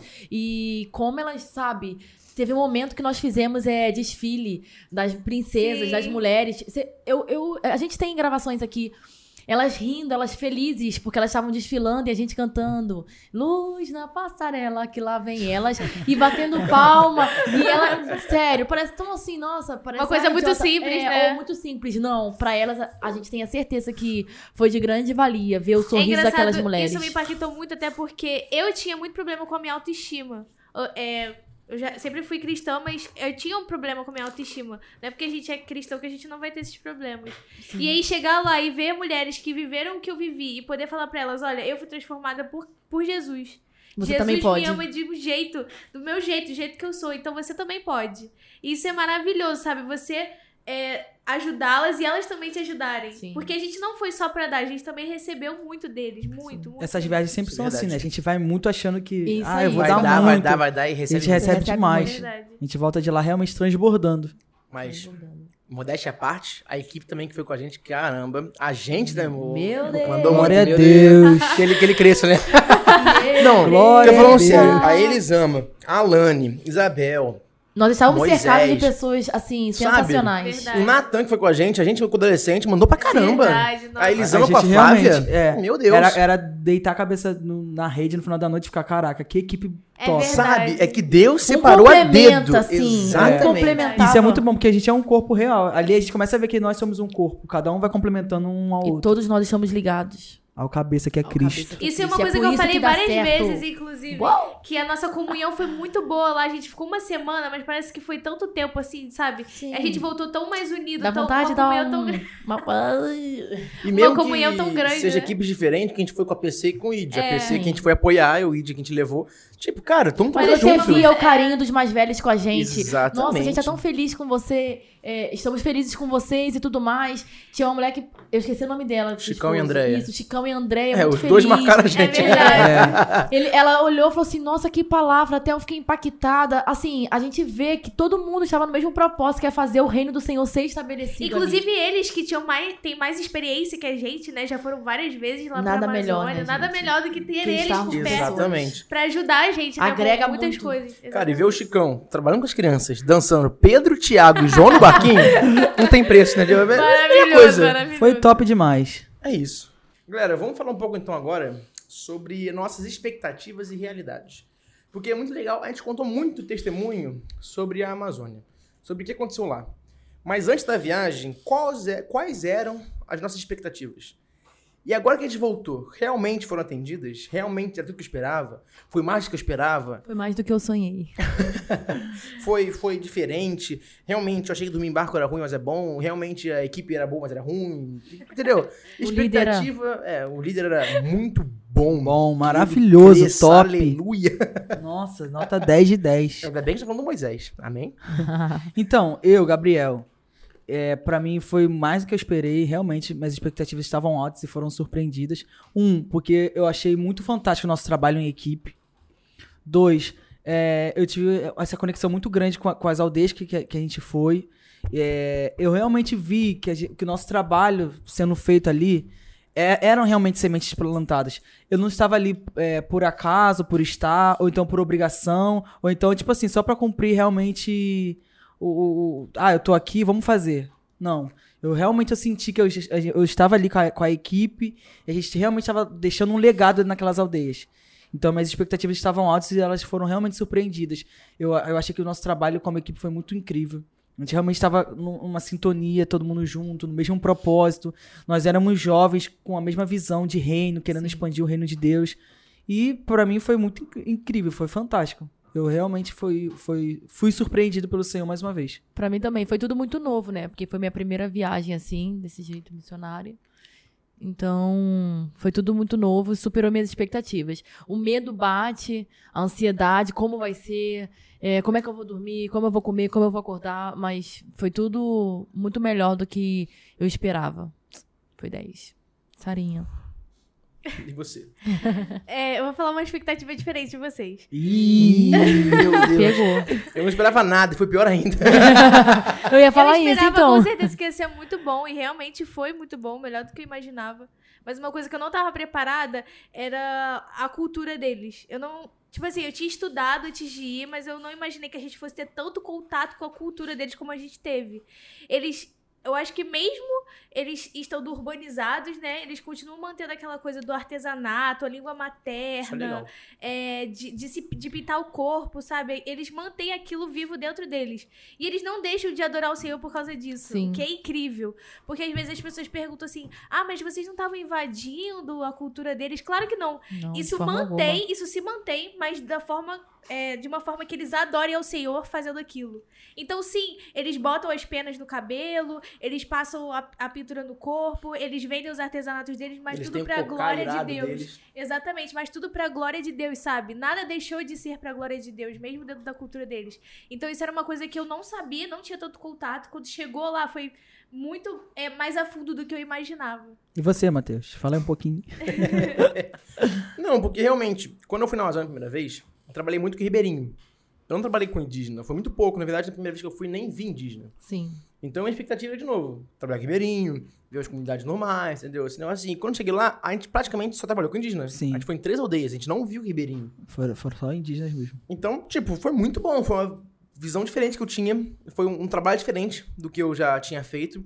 Foram pessoas diferentes, foram situações diferentes. Então, a expectativa que eu tive, que eu tinha, foi atendida e foi muito melhor do que imaginava. A Sarinha falou, né?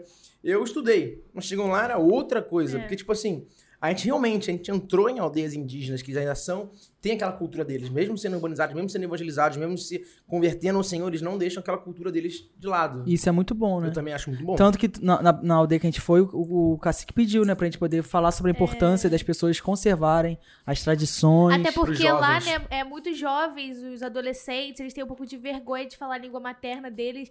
E a gente mostrou pra eles que a gente acha algo muito legal, né? Tanto Exatamente. com a musiquinha que a gente cantou, né? Uhum. Cueca Terceiro Chava. E, tipo assim, eles conseguiram ver na gente uma expectativa pra manter isso vivo, Sim. adorando a Deus, é claro. Exatamente. É, eu tô até aqui com uma. de um print que eu tinha tirado. De uma. Na última aldeia que nós fomos, aquela menina que nos pintou. Elaine. Ela. Qual o nome dela? Elaine. Elaine. Eu acho que é Elaine. Eu acho que é Elaine. Comunidade é, Terra Elaine. Preta, né? Na Terra Preta. Isso, a Terra Preta. Elaine, Ela né? postou uma foto, eu falei assim, coisa linda. Comentei. É, você vai ganhar muita alma pra Jesus ainda. E ela foi e falou assim, amém, missionária. Encontra... A Elaine é muito fofinha. Aí ela foi e colocou assim, encontrar com a equipe de vocês me fez despertar algo grandioso que Deus tem pra mim.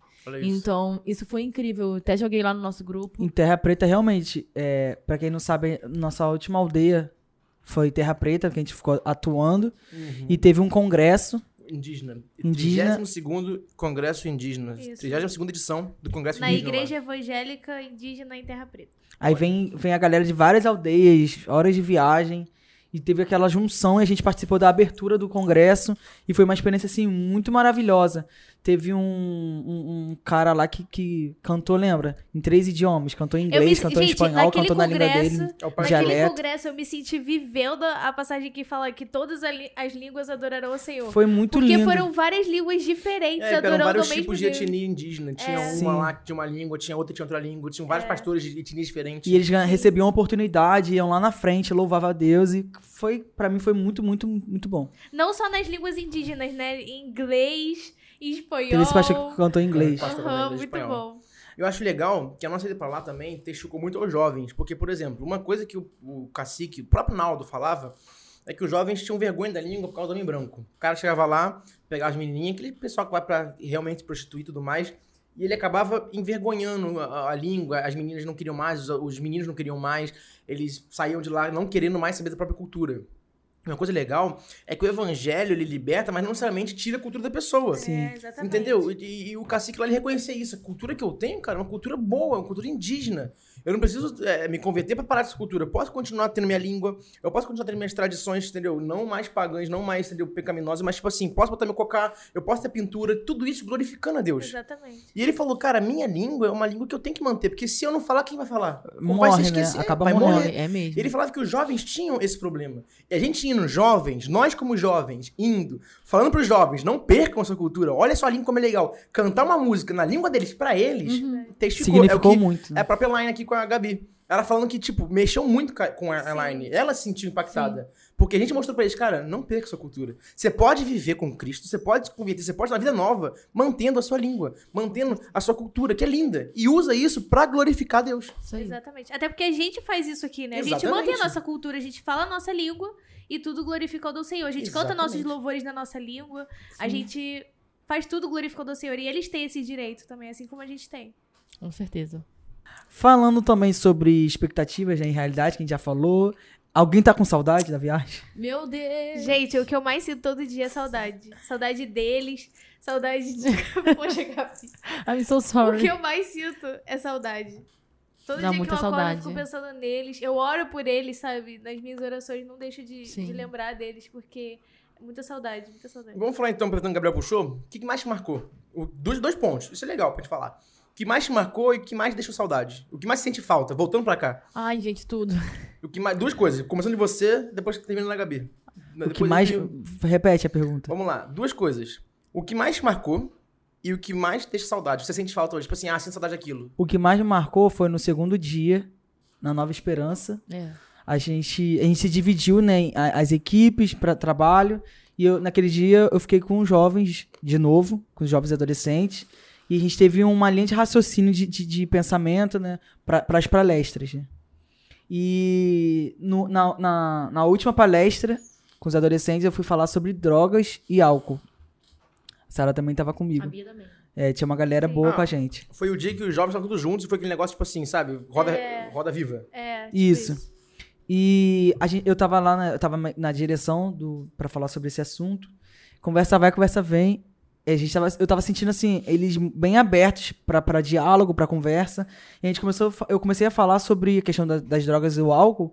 E a primeira coisa que eu senti de falar é que eles não precisavam ficar com vergonha se alguém já, tive, já, já tivesse usado drogas ou ingerido álcool. Porque a gente não estava ali para julgar eles. A gente estava ali realmente para poder trazer um alerta para eles que aquilo ali não faz bem para a saúde e etc. Isso foi o primeiro ponto. E o segundo ponto, eu senti de falar com eles que não era porque o pai, a mãe, o avô, a avó eram um alcoólatra, um usuário de droga, que eles, que eles precisariam repetir as mesmas coisas. Isso eu senti que realmente foi falando muito forte com eles. E em terceiro lugar, a Carol também estava com a gente, e a gente tava. Do nada a gente tava conversando sobre drogas e tal. Do nada a gente começou a entrar numa linha de raciocínio que a, a droga e o álcool acaba interrompendo o jovem, o adolescente a viver uns sonhos no futuro. Então a gente começou a trazer à tona de novo sonhos que a, a, às vezes eles tiveram de início e se perderam no caminho. Aí Perfeito. eu chamei a Carol. Carol orou por, por sonhos, para Deus realmente trazer de volta os sonhos que eles tinham. E no final, a gente falou sobre o plano da salvação. E no final, eles bastante gente aceitou Jesus. A gente conseguiu orar por eles. E naquele dia, Acabou, a gente acabou muito feliz. Eu lembro quando a gente eu acabou lembro. a reunião ali com eles, a gente saiu, eu fiquei, gente, eu tô muito feliz. Eu lembro, porque os melhores dias com os Ficaram sentados assim nas, nas Porque a gente criou muito vínculos com, vínculos com eles e eles estavam, tipo assim, Abertos. sedentos pra ouvir. Se abriram. É. E logo depois foi campeonatozinho, jogou vôlei, ficamos é. com eles, não foi? Sim, é. jogamos vôlei. A gente criou muito relacionamento com eles. Então, a, a, é, o que eu vou sentir falta realmente é, é, desse contato com eles e de realmente alguém ali sedento pra, por ouvir. Às vezes a gente aqui, ainda mais a gente que é da igreja, tá sempre no altar, ministrando. Às vezes é, a gente tá falando por pessoas ali que tá calejada de ouvir a mesma história. Sempre. Então, às vezes, eles não dão nem muito valor. E ali você se sente realmente, pô. É, eu estou sendo ouvido. Eu estou sendo. É, eu tô, eu tô é, podendo contribuir de alguma forma. Eu tô atuando. Pra, isso. É. E isso é, é, é, é, muito bom. Então, para mim, o que. A, a, minha saudade vai ser, vai ser essa.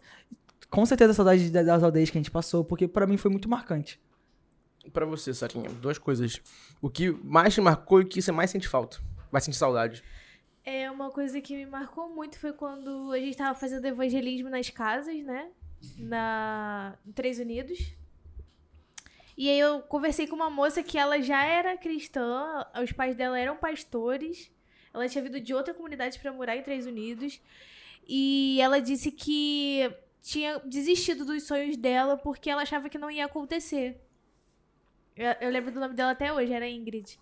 E aí eu falei pra ela, você não tem que desistir dos seus sonhos, sabe? E eu falei pra ela que um dos meus sonhos era estar na Amazônia. Eu falei pra ela, Ingrid, o meu sonho era estar aqui. E eu achei que eu não ia conseguir.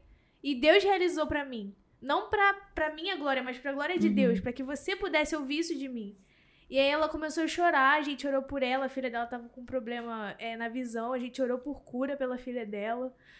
E, cara, foi um momento incrível, porque Deus usar um testemunho meu pra atingir outra pessoa é maravilhoso. Você entende o, por que, que você tá vivendo o que você tá vivendo, para edificar outras pessoas, não pra sua glória, mas pra de Deus.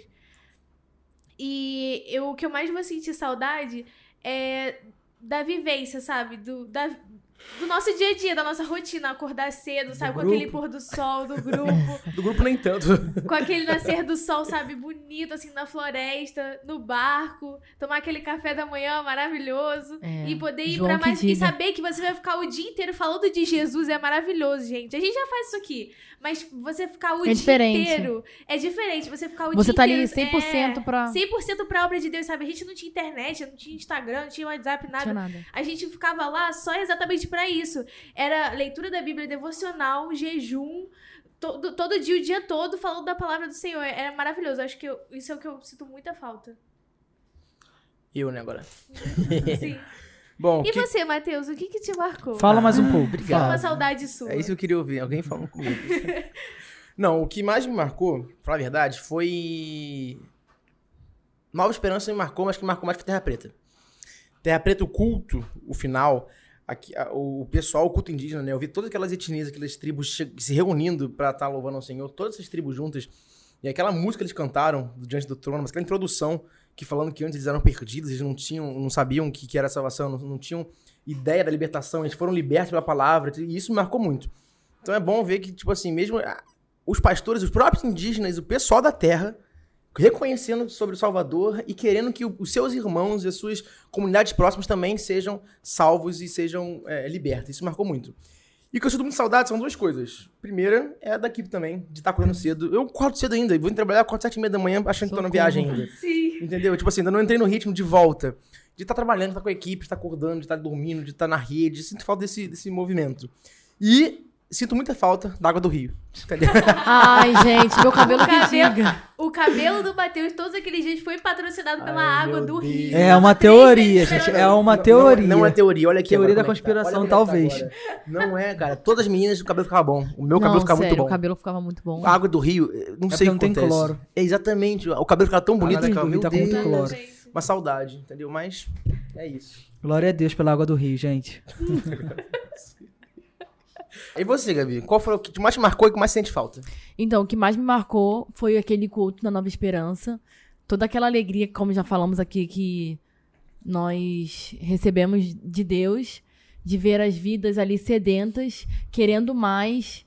E foi como ela falou, ali a gente não tinha internet, a gente não tinha nada. Então os nossos corações, a nossa mente estava total, estavam totalmente voltados para é, ganhar almas, para adorar a Deus juntamente com eles. E isso me marcou demais, demais. E a palestra das mulheres na Três Unidos? Sim. Três Unidos, foi, na nossa, Três foi Unidos. foi muito bom a forma como a Elisama, nós entramos em assuntos. É, assim, de intimidade, né? de intimidade e ver que elas ficaram totalmente acessíveis, abertas, abertas é. a conversar, poder compartilhar experiências com elas. Foi incrível. E a saudade, como ela falou, da vivência, do dia a dia. Verdade. Do acordado, dormir, tudo que você faz faz com alguém, daquela companhia, da, tudo, gente, do rio, da água, do vento, a gente fica 100% em contato que com a natureza. Ah, é, não tem vento! é muita emoção. Vento então, do espírito. É, aleluia. Vento do espírito. Não, brincadeira. É, onde eu estava? do vento.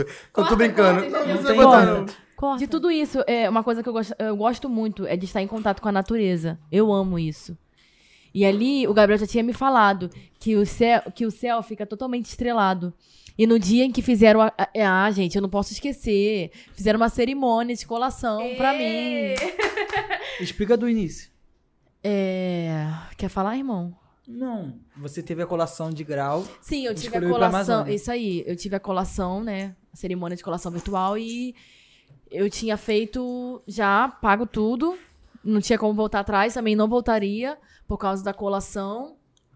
E eu não tinha certeza se eu conseguiria assistir, porque eu não sabia se a gente ia conseguir internet.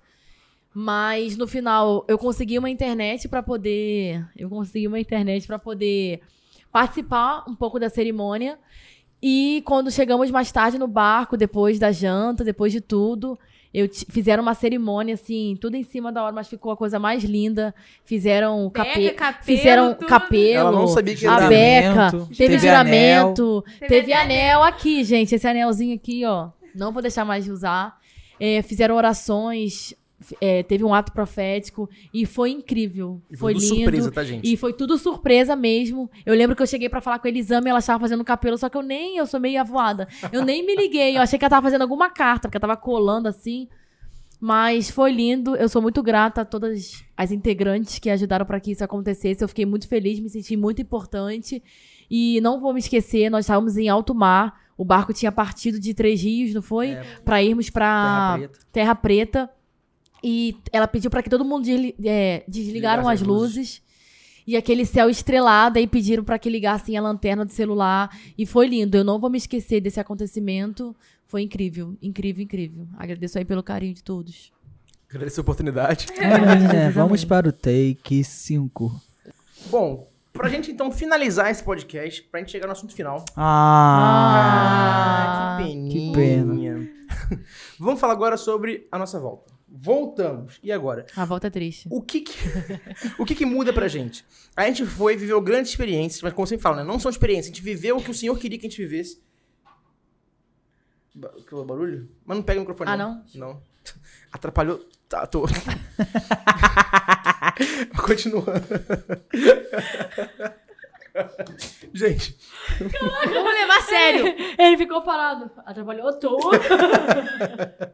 Tô zoando, vamos lá. Vamos falar, como eu sempre falo, né? Que não é uma experiência que a gente viveu. A gente viveu o que o Senhor queria pra nossa vida. A gente começou algo na nossa vida nova. Não é uma experiência que a gente vai, vive e volta. Então, nisso, o que que muda na nossa vida?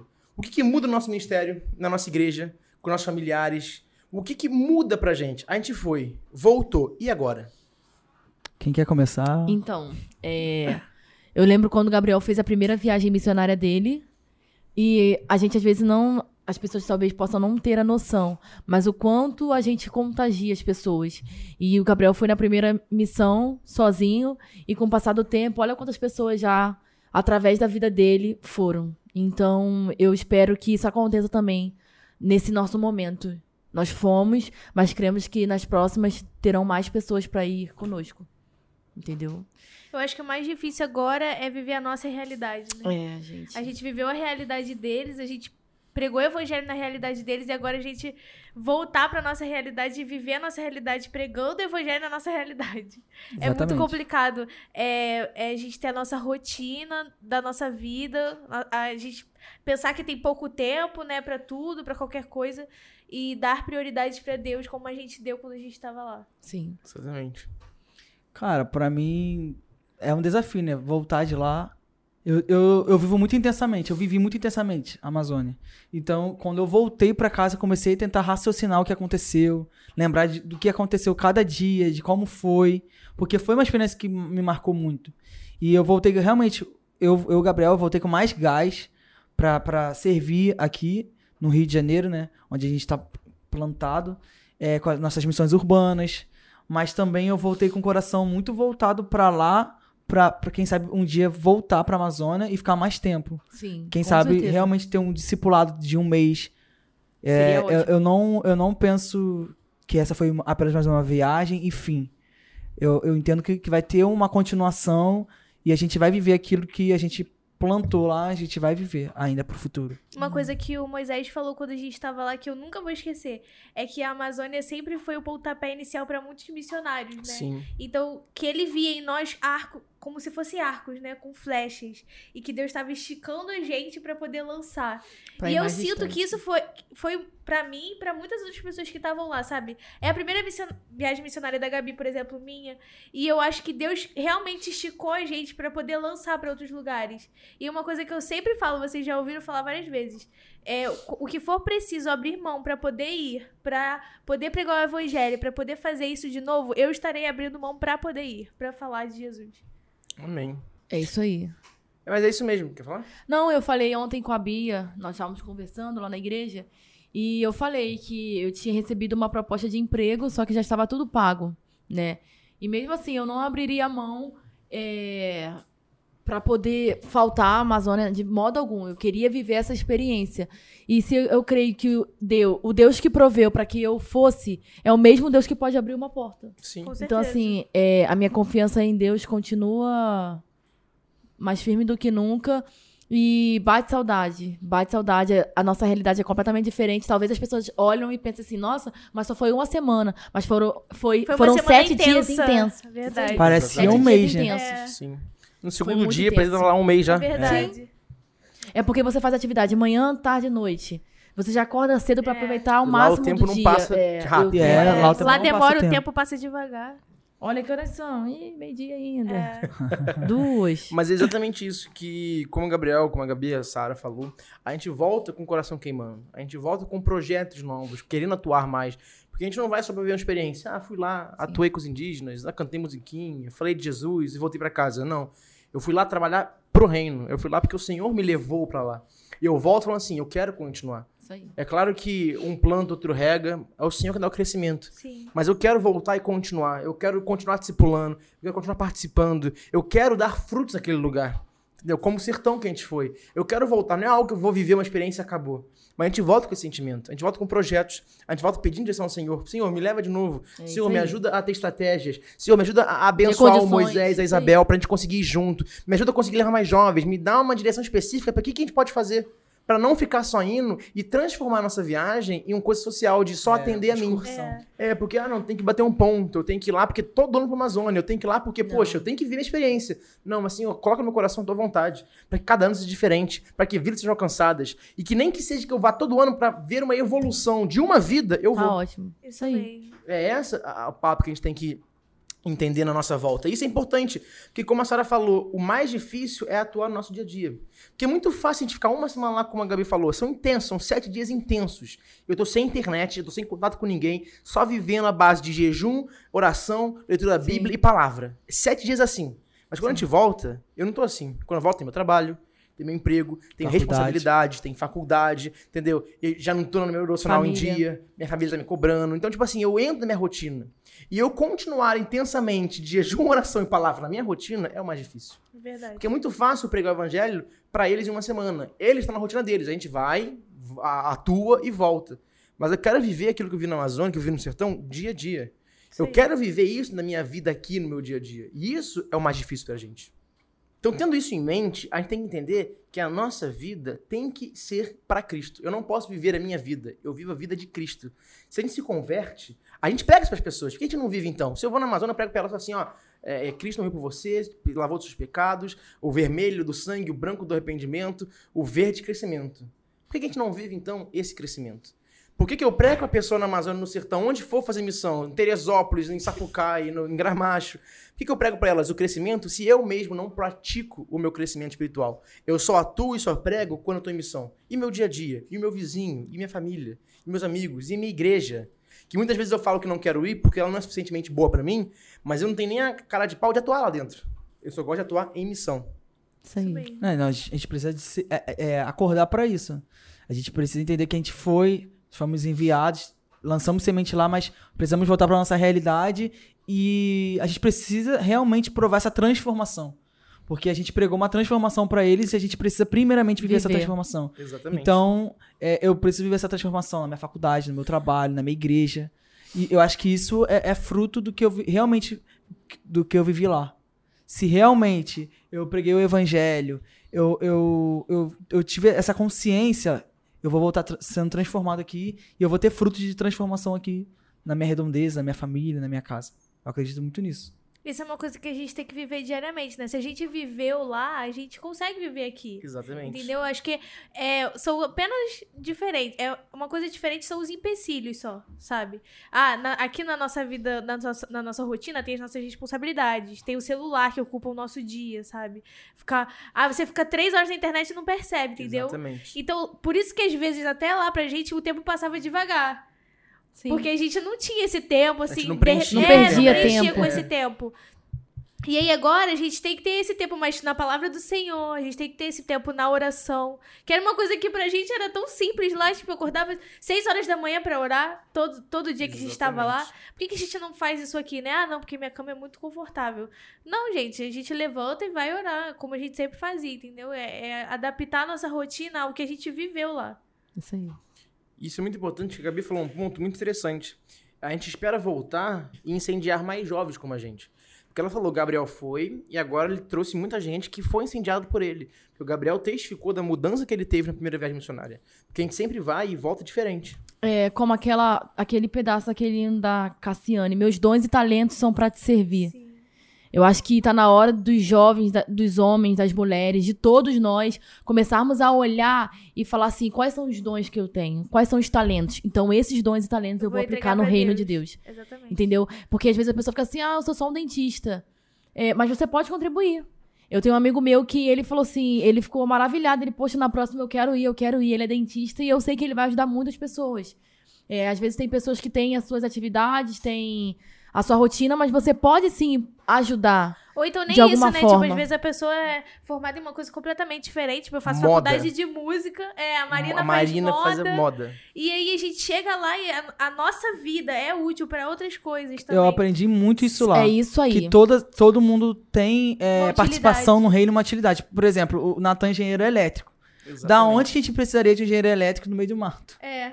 E ele Chegou foi extremamente necessário é. para poder é, fazer o compressor pro dentista funcionar. Eu me perguntei, nossa, mas a minha profissão é contabilidade não tem nada a ver aqui. Só que aí Deus pode me usar para outra, em outras áreas. Exatamente. Talvez eu, é, eu igual, igual aconteceu, eu pude falar para as mulheres.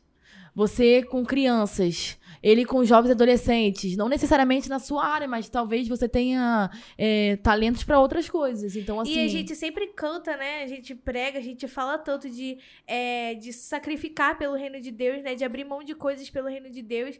E aí, às vezes, tipo, eu já vi jovem falando assim: ah, mas você vai pra Amazônia, mosquito, calor, um monte de coisa. Cara, mas isso não é nada em comparação Exatamente. a pregar o evangelho. Isso e é o que Jesus sofreu, é né? Exatamente. Gente? Cara, Cristo morreu numa cruz, ele Sim. se machucou, levou chicotada, foi cuspido, humilhado. E eu só vou Rejeitado. pegar um calor e um mosquitinho Sim, e eu não vou reclamar isso. por causa disso, sabe? É, é o que pega. Muitas pessoas pensam assim, hoje em dia, nós estamos vivendo um tempo que as pessoas vivem pro seu pro seu próprio conforto, próprio, próprio prazer. prazer. É, eu primeiro, meu conforto, e não é assim que tem que acontecer. Exatamente. Se for para sofrer um calor por Sim. amor de Cristo, nós vamos sofrer. Exatamente. Às vezes eu me sinto arrependida, tipo, eu, eu sigo Portas Abertas, né, que é uma organização que apoia os cristãos perseguidos e os missionários que vão para esses lugares perseguidos, né? E eles ficam postando toda hora histórias de pessoas, né, por exemplo, missionários que estão lá no meio deles, sabe? Pessoas que se disporam a sair de países que não são perseguidos perseguidos para ir para países que são por amor ao evangelho. E aí a gente não quer viver isso, a gente não quer, sabe, se entregar por amor a Jesus. É porque eu acho que as pessoas estão bem, hoje em dia, focadas é, nas conquistas, nas coisas é, da terra. É. E a gente tem que é, juntar tesouros no, no céu. As nossas conquistas e são através almas, das almas. É, isso aí. Cristo é vai. A palavra vai dizer que o, a ferrugem corrói. Isso aí. E o resto é o quê? o ladrão rouba, não. a ferrugem corrói, a traça, a destrói. destrói então, assim, é juntar tesouros no céu, onde o ladrão não rouba. Não rouba. Né? Não, e são almas. São almas. Foi para isso que o Senhor nos chamou. Sim, sim. Foi estabelecer o reino dele. Eu estou falando obrigada. É estabelecer o reino dele na, né, nas vidas nos corações, nas e, aldeias. E a gente precisa realmente trazer esse, essa conscientização para os jovens e adolescentes, para a igreja em geral. A gente tem um poder de influência muito grande e eu creio que o poder está nas nossas mãos. De influenciar, para trazer realmente um despertar para a galera realmente se posicionar. Porque a galera tá vivendo uma vida muito Nutella, né? Exatamente. Acho que, que, que ir pra igreja um domingo, bater Não, ponto, é, duas horas já tá muito bom. Ontem eu estava conversando com, com a Bia novamente. A Bia.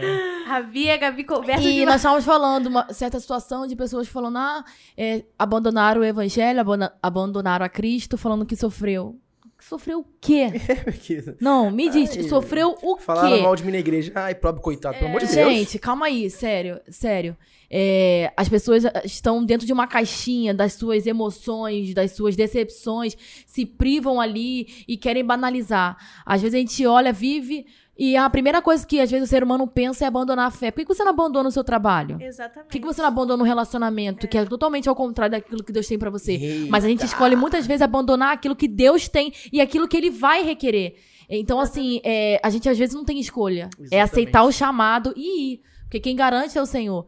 A gente tá geralmente, é, verdadeiramente, numa geração Nutella. Ai, você vai para lá, ai, isso, ai, aquilo, mas tem calor, mas e aí? Como você é. falou, Cristo sofreu por tantas coisas por amor de mim, de você que está aqui hoje. Então, assim, acho que está na hora das pessoas acordarem. É para sofrer pelo evangelho. As coisas estão ruins, a tendência é piorar. A gente não tem como esperar. A gente às vezes acredita no melhor, mas as coisas estão. A tendência é, é piorar. Então, se a gente não se é, apegar em Deus, apegar em Deus na videira verdadeira, a gente não vai aguentar. Então, não, a gente tem é visto muito isso acontecer. Uma coisa também que eu vejo muito de novo, falando desse negócio da, deles receberem a Bíblia na língua deles, né? É uma oportunidade, cara, que é única você viver, você ver, você presenciar. Porque aqui a gente tem a nossa Bíblia, que a gente, as pessoas, sabe, elas não estão nem aí pra Bíblia delas, não estão é. nem aí. As pessoas têm cinco, seis Bíblias dentro de Com casa. versões diferentes. Cheias E a gente poeira. viu o Novo Testamento, tem três Bíblias do Novo Testamento pra uma comunidade inteira. Exatamente. E eles Milagre. não querem, sabe? As pessoas não querem, os jovens não querem, sabe? A gente não valoriza, o né? tempo. É, não sabem valorizar isso. E você presenciar faz com que você valorize mais o Sim. que você Sim. tem. Eu, a partir de hoje, eu já me valorizava muito, mas eu consigo valorizar mais a Bíblia que eu tenho, sabe? A palavra Com de Deus que eu certeza. tenho. A- que eu ainda tenho oportunidade de ter, né? Porque um Ainda. dia vai Isso aí. De a gente não ter, sabe? Da gente não poder ter no telefone. No Afeganistão, por exemplo, tava tendo isso. Eles estavam achando Bíblia no telefone das pessoas e elas estavam sendo mortas Sim, por causa sim. disso. E a gente vai chegar num, num tempo que a gente não vai ter mais acesso a isso. A gente precisa valorizar o hoje, né? Exatamente. É porque as, as pessoas estão vivendo como se Cristo não fosse voltar, É. como se Jesus não fosse voltar, como se nós, eles não, como se nós não fôssemos apresentar as nossas mãos e o Senhor vai requerer. E é Né? pra isso que a gente apresenta o reino pra outros povos. Exatamente. Jesus, Pra Jesus voltar mais depressa, né? Quanto mais pessoas souberem o nome de Jesus, mais depressa ele É igual aquela parábola daquele dos dons, né, dos talentos, que o Senhor a um deu um, outro dois, e o que deu um ele simplesmente enterrou. E não é assim. Você tem que tentar descobrir, se reinventar, ver o que, que você pode fazer além. E no campo missionário você descobre muito isso, que você não tem só um, você tem vários dons, você tem vários talentos. Eu antigamente achava que eu não podia falar com mulheres, hoje em dia eu posso. Então são dons e talentos que a gente precisa ver e multiplicar, porque todos eles têm grande valor no reino de Deus, entendeu? É muito importante estar falando, porque é o seguinte, é como a Gabi falou agora. E como o Gabriel também falou, a gente tem que voltar e ser um exemplo para essas pessoas. Porque o campo missionário não é uma experiência. O campo missionário é um lugar que a gente sempre devia estar. O campo missionário é a nossa realidade, não é Amazônia, não é sertão, não é Conf da Terra, é minha Jerusalém, é onde eu tô. Mas a gente perdeu essa essência, a gente perdeu essa visão. Então eu acho que campo missionário é só o lugar que eu vou atuar. Eu esqueço do meu vizinho, da minha igreja, Sim. por aí vai. Então o nosso papel agora, e agora, voltei. O que, que eu faço? É isso, é incendiar os que estão em volta de mim. É falar pra eles, olha só, a gente tá aqui, tem que atuar. Trazer um despertamento. né? Exatamente. O que eu vivi lá, eu quero viver aqui. O que eu passei lá, eu quero passar aqui. Agora eu quero que minha igreja passe o que eu passei. Eu quero que a minha igreja sinta o que eu senti lá. Exatamente. Aquele poder de Deus que tá lá, não é só lá, é aqui. O problema é que aqui eu não busco. O problema é que aqui eu não atuo. E aí o é que fogo aqui se eu apaga. faço. Exatamente. Eu acho que o poder de Deus é só culto. É só. É, é, E aí a igreja, um É, uma vez na semana. ponto. Isso aí. Mas o poder de Deus não é isso, o poder de Deus é evangelho. E o que que é o evangelho? É o que eu presenciei, é o que eu falei, é o que eu preguei. Mas eu não preciso ir pra Amazônia ou pro sertão para pregar o evangelho. O meu vizinho precisa ouvir do evangelho. A minha cidade vizinha precisa ouvir do evangelho. A minha comunidade precisa ouvir esse evangelho. Então, o meu papel é falar o seguinte: jovens, adultos, vamos fazer o certo. Eu voltei com o coração pegando fogo, não é porque eu sou especial, não é porque agora eu sou missionário e vocês não são, não é porque eu sou especial, pelo contrário. É porque eu provei do que eu já devia estar vivendo. Eu provei de algo que eu não vivia e eu vi que eu estava errado. E eu preciso viver isso todos os dias da minha vida. É exatamente o que o Matheus está falando. É... Vivermos isso aqui, aqui. O que nós vivemos lá, aqui. Exatamente. É, graças a Deus, eu não me envergonho do evangelho, porque ele é poder de Deus. Nossa, eu ia falar isso agora. Além E- disso, não se envergonhar do evangelho. Eu não me, nunca me envergonhei. Se você for na minha faculdade, se você perguntar aos meus amigos, se você for onde eu trabalhei, eu sempre, graças a Deus, não digo isso como. Como eu posso dizer? Soberbo. Soberba, de modo Que algum. Mas porque eu nunca me envergonhei do evangelho mesmo, porque ele é poder de Deus. Então, se você perguntar por onde eu passei, eles vão dizer: não, a Gabriela deu testemunho. Amém. E por que, que eu estou dizendo isso? Porque quando eu voltei, um amigo meu da faculdade virou pra mim, eu nunca imaginei ele falar isso. Falou assim, cara, vamos marcar uma. Ainda falou assim, vamos marcar um outback, eu quero ouvir as experiências que você teve lá. Exatamente. Então, um menino que acho que nunca pisou na igreja. Então, assim, eu comecei a conversar com ele, ele começou a querer saber sobre o assunto e eu vi que ele estava totalmente voltado a querer saber do que aconteceu lá. Então, a minha conduta, a, a minha forma de viver, de levar as coisas de Cristo, elas refletem em quem está à nossa volta. E foi o que aconteceu. E eu tenho certeza que nós teremos a oportunidade de sentarmos com toda a galera e conversar e para que eles vejam, o reino de Deus, ele é muito é muito além. Às vezes a gente fica com a visão muito limitada, não, é muito além. Chega de religiosidade, chega de ficar entre quatro paredes, é, é pregar o evangelho, porque se você não pode falar, as suas atitudes falam por você. Exatamente. Entendeu? É isso. Isso é muito importante, que a palavra que deixa aqui agora essa noite, esse dia, esse vídeo, esse podcast é a seguinte. Você que é jovem, não acha que sua vida se resume só a culto jovem, a encontro. Ou a casar, igreja. ter filhos. Exatamente, ou então a procurar alguém pra estar arrumando namorado ou namorado, independente se fosse. A Bíblia já fala, jovem, aproveita a tua mocidade. Exatamente. Quanto mais cedo você tiver no campo e vivendo, no campo que eu digo qualquer campo, tá? Não é só Amazônia e sertão. Campo que eu digo é seu vizinho, é a sua igreja, é a sua comunidade. Quanto mais cedo você estiver sendo usado por Deus, mais você vai viver do que Deus tem preparado para sua vida. É, eu tô com muita vontade de falar. Fala. É, exatamente isso. É, às vezes a gente vê as coisas acontecendo à nossa volta, pessoas casando, vivendo, e a gente não, não fica questionando a Deus, mas muitas vezes a gente se pega perguntando, Senhor, mas e eu? Só que quando a gente está num campo missionário, as minhas perguntas que outrora eu fiz para o Senhor, eu já tinha até esquecido. Ah, de casamento, já não era mais isso. Era vivenciar mais vezes aquilo dali. É estar entre pessoas que precisam ouvir do Evangelho. Como o Mateus falou, é, às vezes a gente se priva muito. E a, o Evangelho, a vida com Deus vai muito além. Deus pode te dar uma casa? Pode. Deus pode te dar um, um excelente trabalho, uma faculdade, abrir as portas? Ele pode. Mas há algo muito além. E é ganhar almas para o reino. E isso tem muitas das vezes se perdido. E a gente não pode deixar a chama se apagar, porque nós somos a geração que vai fazer e está fazendo a diferença. Eu acredito Exatamente. nisso. Exatamente. É que a gente brinca muito sobre isso. Ah, não quero arrumar alguém, quero casar, quero namorar, essa é brincadeira. Mas o, o, o de verdade é aproveita a sua juventude. Porque Solteiros servir... coisem da coisa, da, das coisas, coisas de, de solteiro. exatamente. E lá a gente viu muito isso, né? Por exemplo, é, não adianta, o jovem tem a força. A gente precisa gente. essa força que a gente tem para a obra de Deus. A gente foi com pessoas casadas, pessoas de idade. Nós 100% livres. É, é, é muito diferente. Então a gente precisa ir para o campo o mais rápido possível. A gente precisa ter esse contato, porque eu falo por mim, por, por conta própria. Eu fui nascido e criado no Evangelho.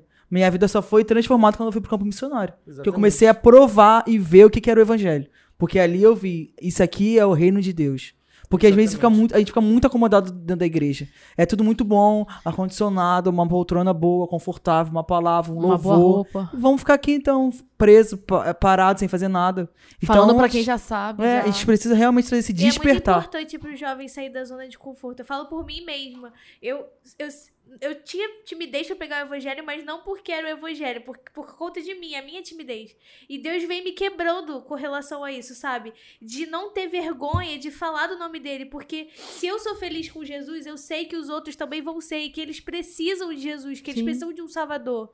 Então, por mais que a pessoa. Ai, nossa, mas eu conheço Fulano há 10 anos e Fulano nunca precisou de Deus. Todo mundo precisa de Deus. A pessoa tem uma vida feliz, ah, ela tem dinheiro, ela tem tudo, mas ela não tem Jesus, então ela não é salva. Então ela precisa ouvir do evangelho. Mesmo que venha de mim, que ela conhece há tantos anos, há 10 anos, há não sei quantos anos. Todos precisam ouvir o plano da salvação, Sim, o evangelho. Com certeza. A gente precisa sempre trazer é, essa questão, né? Do arrependimento dos pecados, confessar Jesus. Exatamente. E, e, e pra, pra galera realmente entender. E, gente, jovem, falando pra jovem, não queime etapa. Isso Se você é aí. é jovem, tem 17 anos, pra que você vai querer arrumar um namorado, namorada? Se você não vai casar agora. Se você não vai casar agora, você não tem condições, você não trabalha, como é que você Exatamente. se mantém? Olha para o que tá à sua volta, pras meninas, eu que sou menina, meninas pros meninos, olha à sua volta como irmãos em Cristo e aproveita para juntos servirem a Cristo juntos. Eu tô na Amazônia, eu tô no sertão, eu tô na igreja, eu tô no meu vizinho, eu olho para o pessoal à minha volta como gente em potencial para servir a Deus comigo. Eu olho à minha volta como pessoas com a mesma visão, o mesmo coração para servirem a Deus ao meu lado. Então pensem assim, não fique preocupado com o dia de amanhã, nem com quem você vai casar, com quem você vai... Só faz a vontade do Senhor, porque no tempo certo vai trazer a pessoa, no tempo certo você vai casar, vai trabalhar, vai ter o que você quiser. Mas use a sua juventude, você não tem responsabilidade. 17, 18 anos, você ainda está livre, está no colégio, 15 anos. Aproveite para essa sua liberdade que você tem por enquanto, essa pequena responsabilidade que você tem para pregar o evangelho. Quando você vai crescendo, vai vindo responsabilidade vai vindo é, tribulação, aí você chora. vai vindo gente, aí já vem casamento, é. aí você vai ter que parar pra casar, tem aí é pra sua família, tudo é, mais. Gente. E isso é uma fase da vida que você pode ter depois. Então aproveita a fase que você não tem isso para viver a vontade de Deus na sua vida. Gastem energia com algo produtivo, algo que vai dar isso fruto. Isso aí, isso aí. É, eu me formei agora em contabilidade. Talvez você se pergunte: ah, tá, a gente vai ver pro reino, não vai estudar, não vai trabalhar. Não, nós não estamos falando isso. Nós estamos falando de prioridades, nós estamos falando de planejamento, de você saber o que você quer.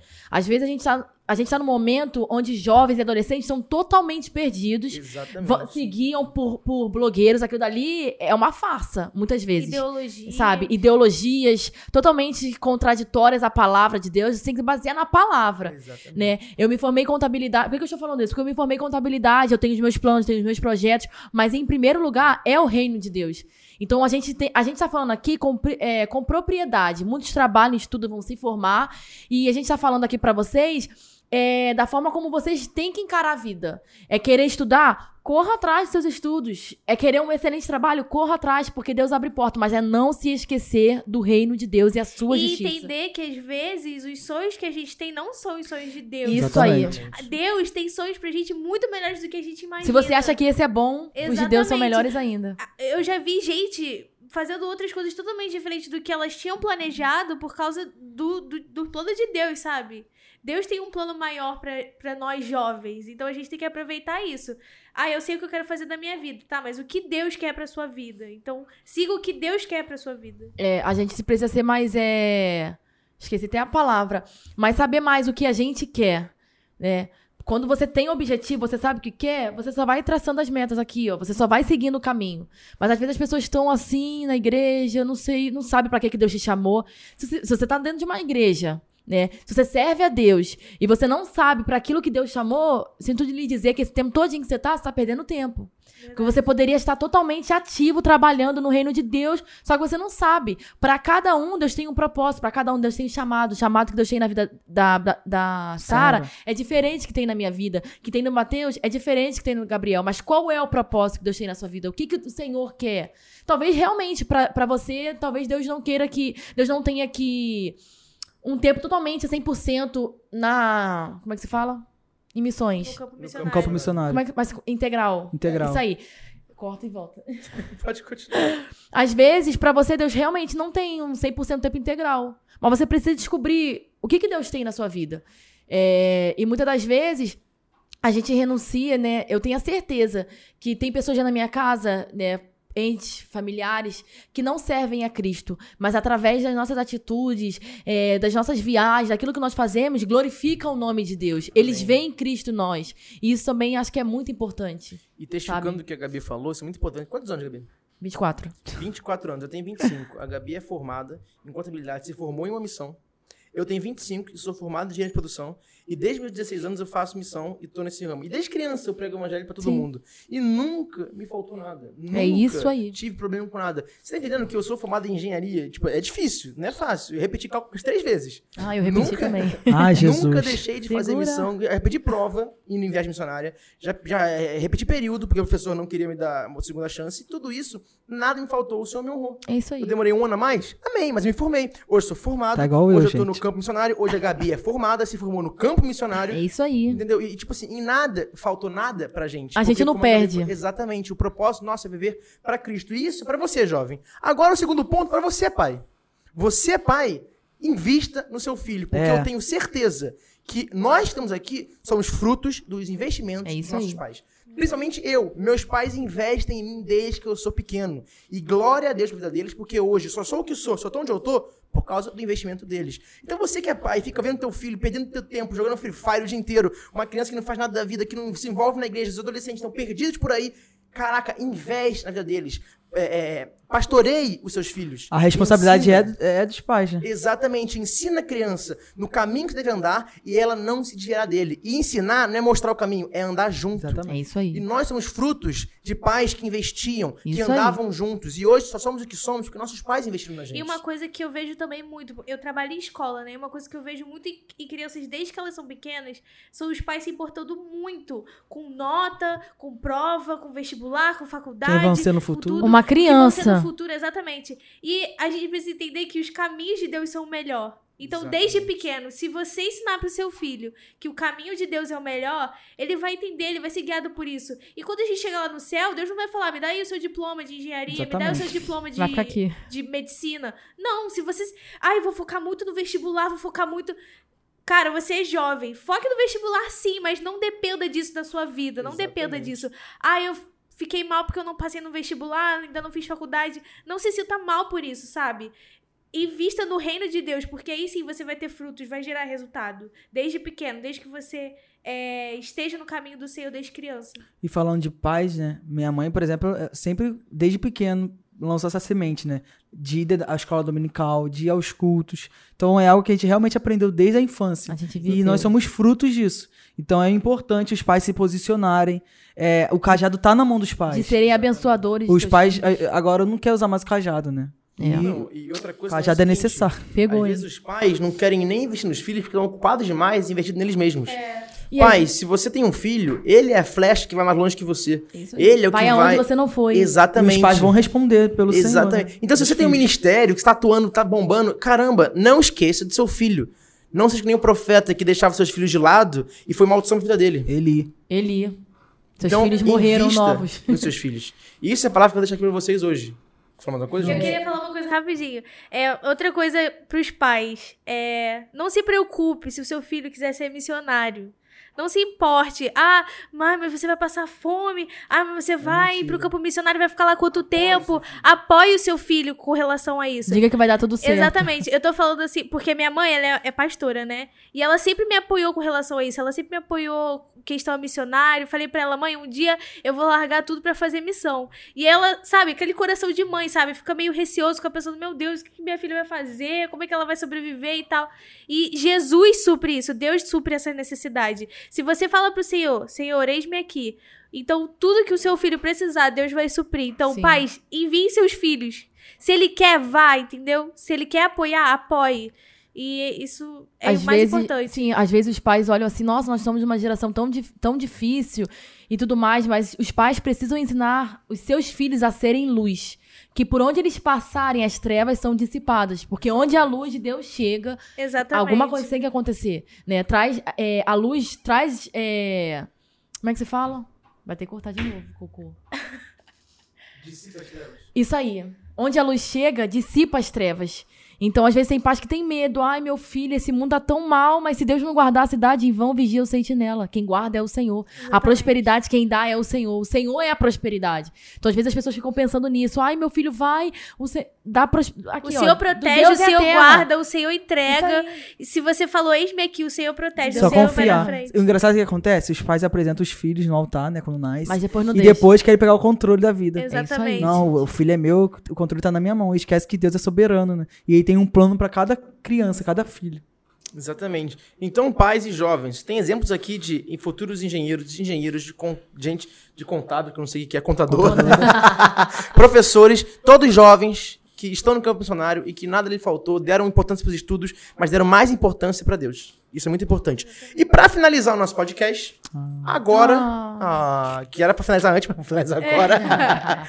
vamos abrir um espaço para as perguntas. Ver se alguém mandou alguma pergunta, se alguém quer responder, se já pergunta. Se alguém mandou alguma pergunta, vamos ver. Me enrolei. Se não perguntou, a gente faz. Oh, Deus. Nós mesmos. As perguntas. Pode ser. Alguém mandou, não? Mandou. Ih, bastante perguntas. Deixa eu, deixa eu ver. Aê, Deus! Rapidinho, mandaram algumas perguntas aqui pra gente, a gente vai responder. Vou perguntar aqui pro Matheus pra ele responder. Quando será a próxima viagem? Já tem. meu Deus! É sempre a mesma pergunta. Eu abro caixinha no meu perfil também essa pergunta, no ID essa pergunta. Gente, vamos lá. As viagens missionárias são todas é, planejadas por Deus. A gente não planeja nada. Desde o sertão até a Amazônia, a gente ora e o Senhor abre a porta. Por enquanto, a gente não tem nada planejado. A gente tem a expectativa de voltar ano que vem à Amazônia. Tem a expectativa de voltar pro sertão. Mas a gente está orando, esperando a confirmação do Senhor de sentar, de rever os planos, sentar com os líderes da APC, sentar com a Isabel, sentar com Moisés. A gente vai sentar, vai orar junto, vai se reunir. E se for da vontade do Senhor, a gente vai estar tá firmando de novo essa viagem, vai estar voltando para a Amazônia. Como vocês ouviram aqui, né? a gente falou aqui no podcast. Nossa vontade é de voltar. Mas a gente não faz nada sem oração. Então, quando estiver confirmada a próxima viagem, a gente vai estar divulgando no Instagram do ID. É só ficarem atentos. Exatamente. É, próxima pergunta, Sara responde. Ai, meu Deus. Quais as dificuldades e queixas do, das comunidades indígenas que eles têm enfrentado? É, eu acho que o problema que a gente mais viu foi a questão da saúde, né? Sim. Eles têm muita dificuldade na área da saúde. Todos que a gente chegou, eles falam que não tem uma saúde digna, não tem um local assim de atendimento, atendimento nada, nada, nada. Questão sanitária também não tem muito boa, sabe? Eles não eles não é, são tratados como seres humanos dignos, é. né? E o que eles querem ser é serem tratados Exatamente, como... o que eles querem é serem tratados com dignidade. Então, acho que essa foi uma necessidade muito grande deles. E todas as comunidades que a gente foi, era o que eles mais pediam: ajuda na área da saúde, ajuda na parte sanitária, e era isso. A próxima pergunta para Gabriele vai ser: vocês, vocês têm noção do, do impacto causado lá? Eita, meu Deus. Acho que um pouquinho a gente tem sim. eu acho que talvez a gente vá saber 100% quando voltarmos lá e vermos os frutos que foram gerados através da nossa colheita. Mas, é, através. Nós até falamos aqui no início do podcast da menina que falou que a Elaine, que. Elaine, que algo queimou dentro dela quando ela viu a nossa equipe. Então, dali, eu creio que não só naquela aldeia, mas em todas as aldeias nós deixamos algo de Deus ali. Amém. E nós cremos que Deus fará a obra. Amém. Para finalizar, vou responder aqui. Por acaso foi contabilizadas as conversões? Foram. O relatório sai relatório. Vai sair semana que vem relatório. Vai sair, relatório vai sair e a gente pode divulgar no. Isso, ó, conversões, quantas pessoas a gente atuou, quantas pessoas não foram corrigidas, mas ouviram a palavra. Os te... Tudo isso vai ter um relatório que vai sair.